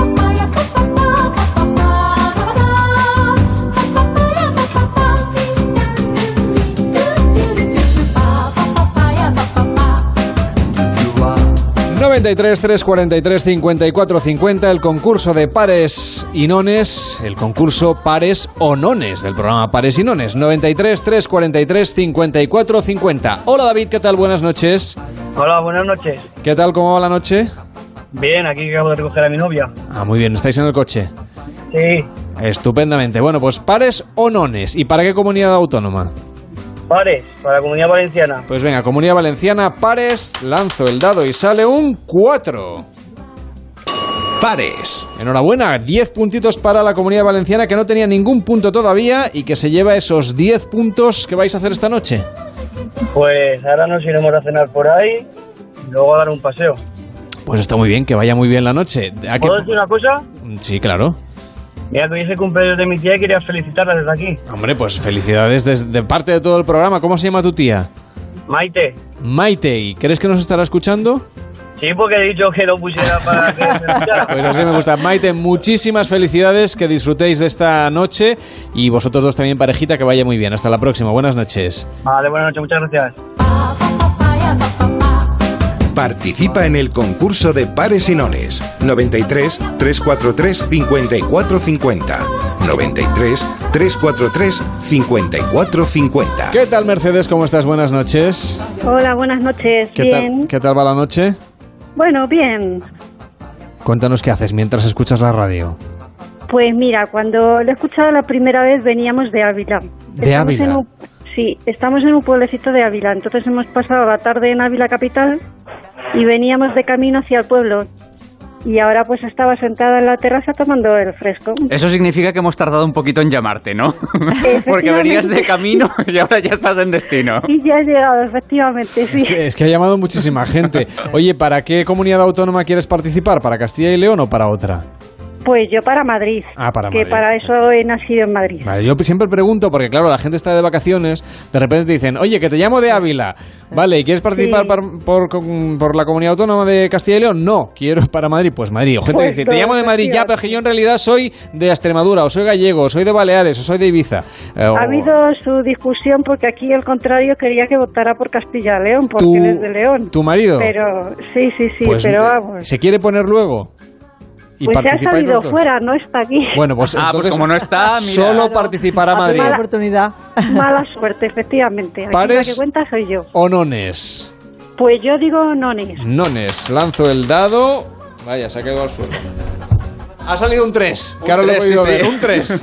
Nones. Bueno, pues 10 puntitos para la Comunidad de Madrid, que estrena también ahora mismo su marcador, empatado con Navarra, con la Comunidad Valenciana y con Castilla y León. Que vaya muy bien, Mercedes. Buenas noches. Muy bien, gracias, hasta luego. Hola, Juan, ¿qué tal? Buenas noches. Hola, buenas noches. ¿Qué tal estás, Juan? Bueno, pues por aquí, trabajando. Trabajando. Pues no trabajes mucho, que eso es duro, hombre. No, queda toda la noche, o sea que Es- eh, ¿De qué trabajas, Juan? Soy taxista. Taxista. Bueno, pues un abrazo a todos los taxistas que nos llevan a casa. Bueno, Juan, ¿a qué- ¿para qué comunidad autónoma quieres participar? Para Galicia, por supuesto. Para Galicia. ¿Qué parte de Galicia estamos llamando? Estoy en un pueblo cerca de Santiago que se llama Santa Comba. Pues para Santa Comba. Para Galicia, ¿pares o nones? Eh, voy a decir nones. Nones. Lanzo el dado y sa- ah, se ha caído atrapado con el ratón. Ni pares ni nones. A ver, que voy a re- eh, quitar Ha salido cosas. canto. Ha salido canto, que mira que es difícil. Un 1. Vale, Nones. Mm, Entonces serían 10 puntos, ¿no? Para, para Galicia, que también qué bien, ¿no? empata ahora Muy mismo bien. con Comunidad Valenciana, Castilla y León y también con Navarra mm, y Madrid. Así que Galicia. Los tiene- gallegos, los gallegos no podíamos faltar, evidentemente. Evidentemente, no esperaba menos yo de Galicia. 93, 343, 54, 50. Juan, que vaya bien la noche Vale. y un abrazo Venga, a todos los gracias. taxistas. Hasta la próxima. Venga, buenas noches. Participa en el concurso de pares y nones. 93 343 5450. 93 343 5450. ¿Qué tal, María Ángeles? Buenas noches. Hola, buenas noches, ¿qué hay? ¿Cómo estás? Pues bien, ¿y vosotros? Estupendamente aquí en la radio con Pues aire acondicionado, alegro. divinos de la muerte, escuchándoos a vosotros, hablando con vosotros. Yo ahora mismo, mira, llego de Vitoria, que os he, eh, os he llamado, venía de camino. Yo ahora estoy aparcando en Briviesca, justo ahora mismo llego a casa. Muy bien. Nuestros oyentes son gente de viajera, Carla. Claro que sí, si es que estamos en el momento de irse de vacaciones de un lado para otro. No, me ha ido más bien tema de compras, tema de Ah. ver un poquito y tal, pero vamos, yo mm, estoy en la comunidad de Castilla y León, pero quieras que no, pues el País Vasco no supera, entonces empiezas en comercio. Y me he bajado un poco a ver unas cositas que necesitaba y eso he hecho. Y ahora acabo de llegar a casa. Y sí. se puede contar que has, con- que has comprado esta tarde. ¿eh? No, he ido un poco a visitar Ah. y comprar no he podido porque no he encontrado lo que yo he ido buscando y pero ya pues me vamos dar una vueltita así que no tiene nada que ver nada Oye, y los- con lo de las comunidades autónomas más me he visto motivada un poco por eso Y los- no tiene que ver nada Castilla y León con Álava en cuanto cruzas ahí el bueno bueno Álava y el País Vasco diríamos Imagino que Eh, los puntos eso van quiero para... reivindicarlo también aquí en la radio, que todo hay mucha desigualdad. Castilla y León es la deprimida, la aquí marginada y no sé qué más deciros. Ahora a ver si voto y salen unos puntos o no sé qué vamos a hacer. Pero quiero que esto se difunda, que de unas comunidades autónomas eh, se nota un montón. Y aquí Castilla y León con el País Vasco se nota, bueno, está en el asfalto de las carreteras. Cuando cambias la frontera de la carretera se nota distinto hasta el asfalto. Imaginaros cómo, cómo está esto. Pues vamos a, vamos a contarlo aquí en la radio, claro que sí. Eh, Hombre, por favor, entiendo que los por votos, que los puntos van para Castilla y León. Es que eso se tendría que haber sabido ya antes y decirlo antes. O sea, se notan las carre se notan muchas cosas, hasta como le digo, el comercio. Aquí en Briviesca, pues Briviesca era un pueblo majísimo que ha caído prejudicado. No hay ni comercio, no hay nada en este pueblo y hay más de 5.000 habitantes, pero esto ha sido un... Oye, pues a ver, a, a ver si se revitaliza todo un Claro, poco. lo vamos a contar desde aquí. Y Exacto. De, de- de entrada se yo creo, de entrada yo creo que a ver si con estos puntitos, pues también animamos un poquito Claro desde aquí, que desde sí, la radio. Alguien se anima y abre Hacernos- comercio. Hacernos oír, por lo menos hacernos oír. Ya sé que nos hacen caso, desde luego. Bueno, pero, Bueno. pero está bien decirlo. Al menos uno se Vale. desahoga y seguro que hay alguien escuchando que puede Y hacer yo os algo. agradezco que me deis esta posibilidad. ¿Alguna verdad. tienda del País Vasco que se instale en Briviesca, María Ángeles? Una transferencia saltito. ahí, claro, Claro. un puente aéreo, una cosa. Exactamente. No, el comercio pequeño, ese local que ha existido siempre, pues ese ha muerto. En las grandes superficies no se han, no se han invadido, en las capitales grandes, claro, y te ves obligada a buscar ahí el producto porque aquí el, el pequeño comercio no puede vivir de impuestos y rollo que es la administración de arriba. Por eso os agradezco un montón de que me dejéis hablar y decirlo, porque estamos muy maltratados. Pues- y no pueden tratar a un pueblo pequeño las mismas impuestos, las mismas obligaciones que, que a una ciudad que tiene mucho más. Pues para eso está la radio, claro que sí. Vamos a tirar el dado. ¿Pares o nones? Perdón, perdón, dígame. María Ángeles, perdona. ¿Pares o nones? Yo voy a decir nones. Venga, pues tiramos el dado y sale un 3. Nones. Así que ahora mismo 10 puntitos más para Castilla y León, que se sitúa de nuevo en cabeza con 20 puntos. Así que hemos contribuido a ello. María Ángeles, un abrazo muy fuerte. Que vaya bien. Y a Buenas vosotros noches. también, de verdad, gracias por darme esta, esta oportunidad. Venga, Faltaría más. gracias. Hasta la próxima. Adiós. Buenas Adiós, noches. buenas noches.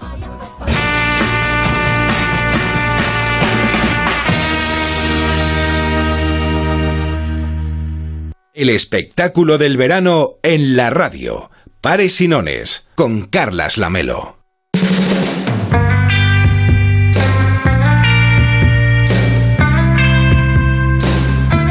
Por cierto que el concurso continúa mañana, o sea que podéis seguir llamando porque tomamos nota y os volvemos a llamar mañana y también el próximo fin de semana en el concurso de pares y nones. Pero hoy queríamos hablar de sexología, de terapia de pareja, de ligar en la era de Tinder, estas aplicaciones que parecen catálogos de supermercado para encontrar pareja. Así que en los 10 minutos 11 en realidad que nos separan de las 11, las 10 en Canarias, hemos invitado a dos sexólogos, a Oriol Lugo, ¿qué tal Oriol? ¿Cómo estás? Hola, buenas noches. Muy y bien. Ana Farré, ¿qué tal Ana? ¿Cómo estás? Buenas noches. Buenas noches, muy bien.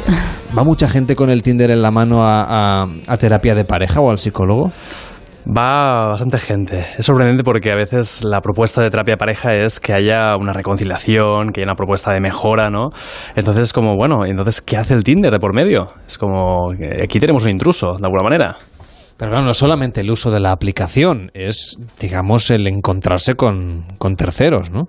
Claro, también es el tipo de relación que promociona ¿no? el, el Tinder y otras aplicaciones tipo Tinder. ¿eh? Sí, que no, es que queramos aquí contribuir a que haya más descargas de una que de otra, faltaría más. Pero claro, la gente que se acerca, evidentemente, si es una relación de pareja y está una aplicación de este tipo de por medio, probablemente sea infidelidad y eso tiene una, una difícil solución. Pero para la gente que, que realmente o se ha divorciado, o se ha separado, o está soltera y no tiene pareja, no tiene un compromiso, eh, este tipo de relaciones les acaba satisfaciendo desde un punto de vista emocional. Hay que diferenciar sobre todo lo que tú estás buscando. Es decir, si tú estás buscando una relación seria, es complicado a veces encontrarla en Tinder. Aunque no es imposible, ¿eh? hemos tenido casos también de gente que se ha encontrado a través de Tinder. Pero claro, es importante también descubrir las expectativas. ¿Qué esperas tú cuando estás buscando o cuando estás entrando en ese tipo de, de aplicaciones? Y ha de haber también una concordanza, ¿no? O sea, eh, si tú quieres buscar una pareja seria, la otra persona también tiene que estar en el mismo nivel que tú, porque hay personas pues que simplemente pues, quieren pasar un buen rato y ya está. Y en estas aplicaciones uno puede buscar el nivel de compromiso que espera adquirir con la relación o cómo va. Es que yo no la he usado nunca, ¿eh? de verdad. En principio, la, la- la expectativa que uno tiene normalmente se va definiendo, eh, o se va compartiendo en las primeras citas. Entonces tú vas ahí conociendo a la persona y vas preguntando, bueno, pero tú qué buscas, ¿no? Entonces aquí entramos con la típica frase de, bueno, ya se verá. Sí, pero eso tiene trampa. Porque ya se verá, si tú partes con una serie de expectativas de quiero una relación seria, no puedes ir con un ya se verá. Tienes que empezar a, a, de alguna forma, a tener un criterio, un filtro. Si no, luego hay confusiones que luego pues generan mm, el hecho de, de- de frustraciones, de desengaños. También habrá gente que estará encantada, ¿no? Con este bazar aquí Sí, sí, sí. en la palma de la mano. Sí, de hecho cada vez más eh, hay las relaciones flash, ¿no? O sea, son relaciones que tú te conoces con una persona, eh, tenéis un momento así de intimidad y luego mm, ya está. Y cada vez hay más. Y eh, hemos visto en consulta muchos jóvenes que ya no se definen, ¿no? De yo pues quiero una pareja. No, no, no. Yo soy eh, poliamor, ¿no? Tengo poliamor, entonces voy cada día un poco con uno y con otro. A mí me pasa eso. Y con los polis tengo mucho amor. Y con los bomberos también. Señora Como- Consuelo, usted, vamos, porque no... Sí. ¿Tiene, tiene aplicaciones de estas? No, por eso estoy muy atenta. ¿Qué hay que hacer? Eh, eh, Descargárselo, señor loguearse y estas ¿qué hay- cosas. ¿Qué hay que hacer? ¿Cómo se baja esto? ¿A quién me tengo que bajar? Dice. Nah, esto es una aplicación del móvil. Lo- Luego, luego David Sarballo le enseña cómo Ah, hacerlo. bueno, vale. Que David Sarballo tiene mucha mano con estas cosas. Entonces, hablando, hablando de, de- este tipo de relaciones, claro, si se hace, si se anda el camino al revés de lo que se hacía, eh, en- entiéndase, es decir, en principio la gente se conocía, si había una cierta afinidad, pues eh, se podía pasar a tener una cita o a tener una relación sexual. Ahora el camino parece que es al revés, ¿no? Primero la relación sexual y luego ya si eso te pregunto eh, cómo te llamas y si estudias o trabajas. Por por ir a los tópicos. Sí, puede ir por aquí. El problema está en que las personas realmente están conectando de una manera muy superficial, no porque el sexo no puedas tú tampoco conectar y, profundizar, pero a veces te quedas solo con la superficie de la persona, como antes como hacías de, de broma, ¿no? Y el nombre ¿no? ¿no? No te quedas ni con el nombre. Pero es un reflejo realmente de cómo estamos viviendo la sociedad, como antes decía Ana, esas relaciones flash, esas relaciones de, de cada día vamos cambiando.